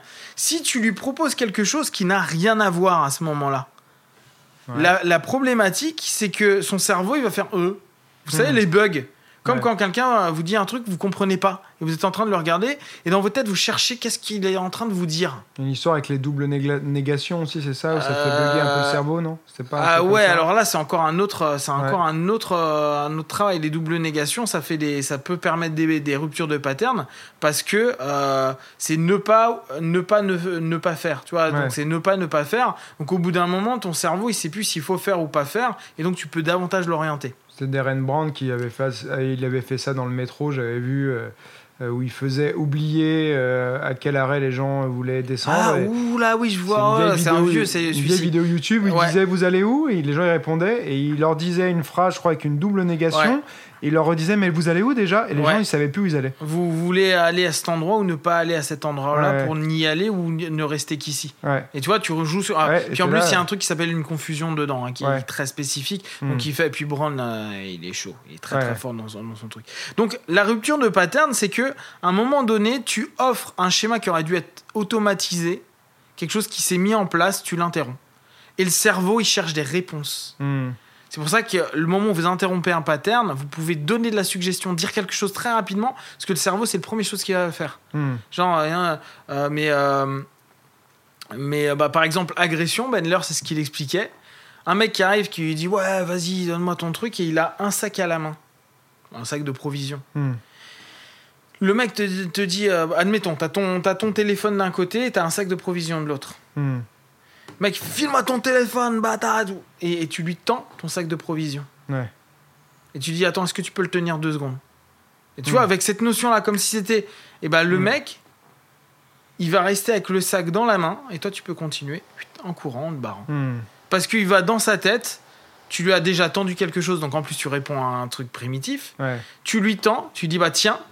Le mec, il va prendre, parce que c'est instinctif, hein, tu tends la main ou tu tends quelque chose à quelqu'un, il va le tendre, tu lui donnes, le temps qu'il se passe ça, déjà, sa notion d'agression, elle est barrée, il n'y a pas eu d'opposition, il n'y a pas eu de truc, et toi, tu as le temps de te casser. Hmm. rupture d'un d'un pattern avec une orientation vers autre chose. Alors comment tu ferais toi de manière simple euh, quelque chose que tout le monde pourrait essayer d'appliquer euh, en cas d'agression? Euh, Qu'est-ce que tu verrais comme, euh, comme rupture de pattern qu'on pourrait essayer de mettre en place rapidement Est-ce que dire un truc genre qui a rien à voir Moi j'avais Ouais, j'avais pensé à un truc à la con ça genre euh, bien, euh, tu, type- connais, euh, tu connais Mimi, Mimi Mati, tu vois, je sais pas, un truc comme ça. Ou, Ouais. tiens, regarde. euh, Ouais, ou, euh, ou j'aime bien ton euh, t-shirt. Ouais, ouais, ouais. Il est cool ton t-shirt. ouais. Ou euh, bah moi, un des trucs euh, que j'ai pas testé en agression, euh, agression physio, Hmm. mais avec un mec une fois euh, agressif, euh, il commence à faire à monter, monter, monter. Et je fais, euh, tu connais l'hypnose? Ouais, c'est ça. Et le mec Ouais, il m'a fait quoi? Je fais bah moi je suis hypnotiste donc euh, euh, je voulais savoir ce que tu pensais d'hypnose. Et le mec il fait mais pourquoi tu me dis ça? Je dis bah Ouais. parce que c'est intéressant l'hypnose. qui t'a parlé autant parler de choses intéressantes. Et en fait à ce moment-là ce qui se passe c'est que tu prends le lead. Donc il Ouais. y a une notion naturelle qui s'appelle pace and lead. D'accord? Le, le pace c'est tu, tu, tu suis le rythme de l'autre. Le lead c'est tu casses ce rythme. C'est comme si tu dansais. Hmm. Et à ce moment-là, tu reprends le lead et c'est toi qui amène la danse. Et bien là, tu fais exactement la même chose. Tu interromps un pattern, tu crées le lead et lui, il va créer un pace. Il va suivre ce que tu vas dire. Hmm. Et à ce moment-là, notion d'agression, notion de truc, ça, ça diminue automatiquement. Parce que j'avais cru entendre aussi que justement le, le, le cerveau euh, humain euh, aime bien avoir une réponse quand tu lui poses une question. A un petit peu de mal, il me semble, à, à laisser une question en suspens. Tu vois, si tu lui dis, euh, je sais pas, euh, tu connais ci, ou est-ce que ça, machin et tout, que la personne va en fait va réfléchir à la réponse. Bien sûr, en fait, c'est ce qui se passe en réalité, c'est qu'il y a une focalisation interne. Une focalisation interne, ça te coupe du monde extérieur. Toi, si par exemple, je vous dis, euh, quelle est la première fois, souvenez-vous de la première fois où vous êtes rentré dans un dojo? Ou est-ce que tu te souviens de la première fois que tu as mis des gants de boxe? Hmm. Toi, il faut que tu focalises. T'es plus connecté à moi. À ce moment-là, tu es connecté à l'intérieur de toi. Donc, tu plus connecté à ce que tu es en train de faire à ce moment-là. Tu, la, la- la chose, elle est complètement euh, euh, dépassée. Donc, l'interne supplante l'externe. Et à ce moment-là, tu peux partir sur, euh, sur, Hmm. sur, du, euh, bah, sur une interruption de pattern qui s'est faite. Là, tu peux mettre une droite ou te barrer ou autre. Ah, elle veut faire le podcast? Ouais, ouais, ouais. Elle se rapproche du micro, elle a envie de, elle a envie de parler. Tu mets pas de coup dans le micro, Dem. Et Ah, mais ça, c'est hyper intéressant. Et moi, je sais que. Enfin, j'y connais absolument rien en PNL, en hypnose et tout ça, mais j'avais regardé pas mal les vidéos de Darren Brown. euh, Ouais. Bon, qui tu me dis, c'est un niveau euh, assez ouf, mais. euh, Alors, euh, moi, de ce que j'ai appris, c'est que c'est un, un mec, parce que je- j'en parlais avec des copains britanniques, Ouais. qui me fait, il est ultra connu là-bas. Donc, Ouais. ça joue aussi parce que c'est ce qu'on appelle le levier d'influence, hein, tout Mhm. simplement. Et- mais les trucs, alors tu te demandes des fois si c'est truqué ou pas parce que, enfin, il, a, il fait des choses où tu te dis mais comment le cerveau peut bugger à ce point-là quoi. Alors, comme je te dis, après, il a des, lui des leviers d'influence parce qu'il est Mhm. très connu, très Mhm. connu. Hein, c'est pas anodin. Parce Euh, que dans les vidéos, on n'a pas l'impression que les gens ils le reconnaissent. Non, mais euh, par exemple, il a eu un truc, je sais pas si tu avais vu, il avait euh, payé avec euh, du papier blanc ouais, une ça, bijouterie. c'était fou ça. Euh, mais il a expliqué qu'il était passé plusieurs fois dans la semaine devant cette boutique et il était rentré plusieurs fois dedans dans cette boutique. Donc, Ce qui fait qu'il a créé une habitude de ce qu'il est, donc pas un étonnement. Hmm. Et après, il a joué une confusion avec. Il a réussi à, euh, à payer un truc avec des- du papier blanc. Mais le mec s'en rend compte quand même assez rapidement. Après, ouais, ouais, ouais. Euh, tu sais que je l'ai tester la dernière fois sur un truc anodin. euh, C'était, on rentrait de quoi? On rentrait de Toulouse. Ouais. Et euh, donc j'avais pris le train et euh, je vais prendre un café. Et j'étais avec euh, donc deux, deux- deux copines. Et la fille, on- je commence à lui parler. Puis je sens qu'elle est hyper confusée très vite. Hmm. Et à un moment, je vois un ticket de caisse d'un- d'une ancienne commande. Et, et elle me donne tous mes trucs et je dis bah ok bon bah ça ça ira. Alors c'est la bonne somme hein, c'est bon c'est bien cette somme là c'est bon ça ira. Elle prend le truc elle le regarde. Elle me fait euh, ouais Euh, et là je vois qu'elle bug. Elle dit attendez il faut que j'aille demander à mon collègue. Elle tend à son collègue elle dit mais ça c'est bon pour payer. Et son collègue il dit mais qu'est-ce que tu fais Euh, euh, qu'est-ce qu'il y a? C'est un ticket de caisse. Elle fait Oh, mais pourquoi vous me donnez un ticket de caisse? Tu vois le, le laps de temps. Ouais. alors c'est pas passé parce Hmm. qu'elle a demandé à un collègue. Elle aurait été toute seule Peut-être que ce serait passé. ça serait peut-être passé Ouais. tu vois, Ouais, il y a- y, plein de trucs. Parce que le cerveau, bon, elle était saturée, je pense, la fatigue, hein, il y a Ouais. plein de choses, hein, il y a pas. euh, Mais Hmm. l'ensemble d'une conjoncture, plus une orientation à un moment donné, plus un, un système stratégique, bah, c'est comme la self-défense, quoi. C'est, euh, t'a- t'arrives à, à quelque chose. Mais je pense que Darren Brown, on, on voit euh, les vidéos de, des cas qui ont marché, mais il y en a Oui, plein je où ça a dû a- absolument pas fonctionner. Bien tu vois. sûr, bien sûr. Parce que faut Ouais. trouver la bonne personne justement qui est à ce Super moment-là. suggestible, bien voilà. dans le truc. À un moment, il y a un truc qui m'avait fait halluciner, euh, mais quasi infaisable en France. Euh, ou quoi, peu possible, mais alors faudrait tester plein de fois. Et je pense qu'entre temps, j'aurai les bracelets, quoi. Euh, c'est, il, il arrête un mec dans la rue, il fait sleep. Ouais. Le mec rentre en transe. Donc ouais, il fait une interruption de pattern naturel. Donc l'idée stratégique est, est bonne. Après, il arrive à lui faire faire retirer de l'argent en Hmm. banque et lui donner et oublier. Mais il avait fait un truc comme ça aussi avec le portefeuille d'un mec. Il, il- il lui commence par lui demander l'heure. Et après, il arrive à, à lui, en fait, à lui demander de lui donner son portefeuille. Le mec lui donne son portefeuille, fait demi-tour, marche quelques pas et s'arrête. Tu le vois, ah genre oui, qui oui, bug. oui, je l'avais vu celui-ci. et du coup, il retourne le récupérer. Il attend quelques minutes et il lui refait le même coup. Oui, oui, oui, euh, il a fait ça à New York, je crois. Ouais. Euh, ouais il était et impressionnant. là, tu te ce dis, comment c'est possible? Ouais, là Tu je, sais- là, je sais quoi. Bon, après, si ça s'explique d'un point de vue technique, mais je te dis, alors, faut- un truc à savoir, hein, important les anglo-saxons et les français, on va dire les, les européens euh, latins, ne réagissent pas du tout pareil à l'hypnose et pas du tout pareil aux suggestions. C'est lié au langage euh, C'est lié et au langage et à une culture entertainment qui est pas du tout la même. Ouais. C'est très accepté dans le monde euh, américain euh, et euh, britannique.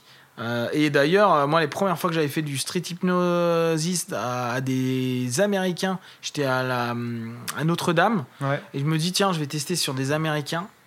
J'ai vu la. euh, surtout qu'à l'époque, j'étais pas super bon dans, dans ma manière de faire. J'ai vu la meuf partir, mais Hmm. j'ai halluciné. Et en fait, pour elle, c'est normal, tu vois, c'est euh, euh, hypnosis, ok, blablabla. Bla, Pour Mhm. eux, euh, normal, mais partir comme des balles, un truc Ouais. de ouf.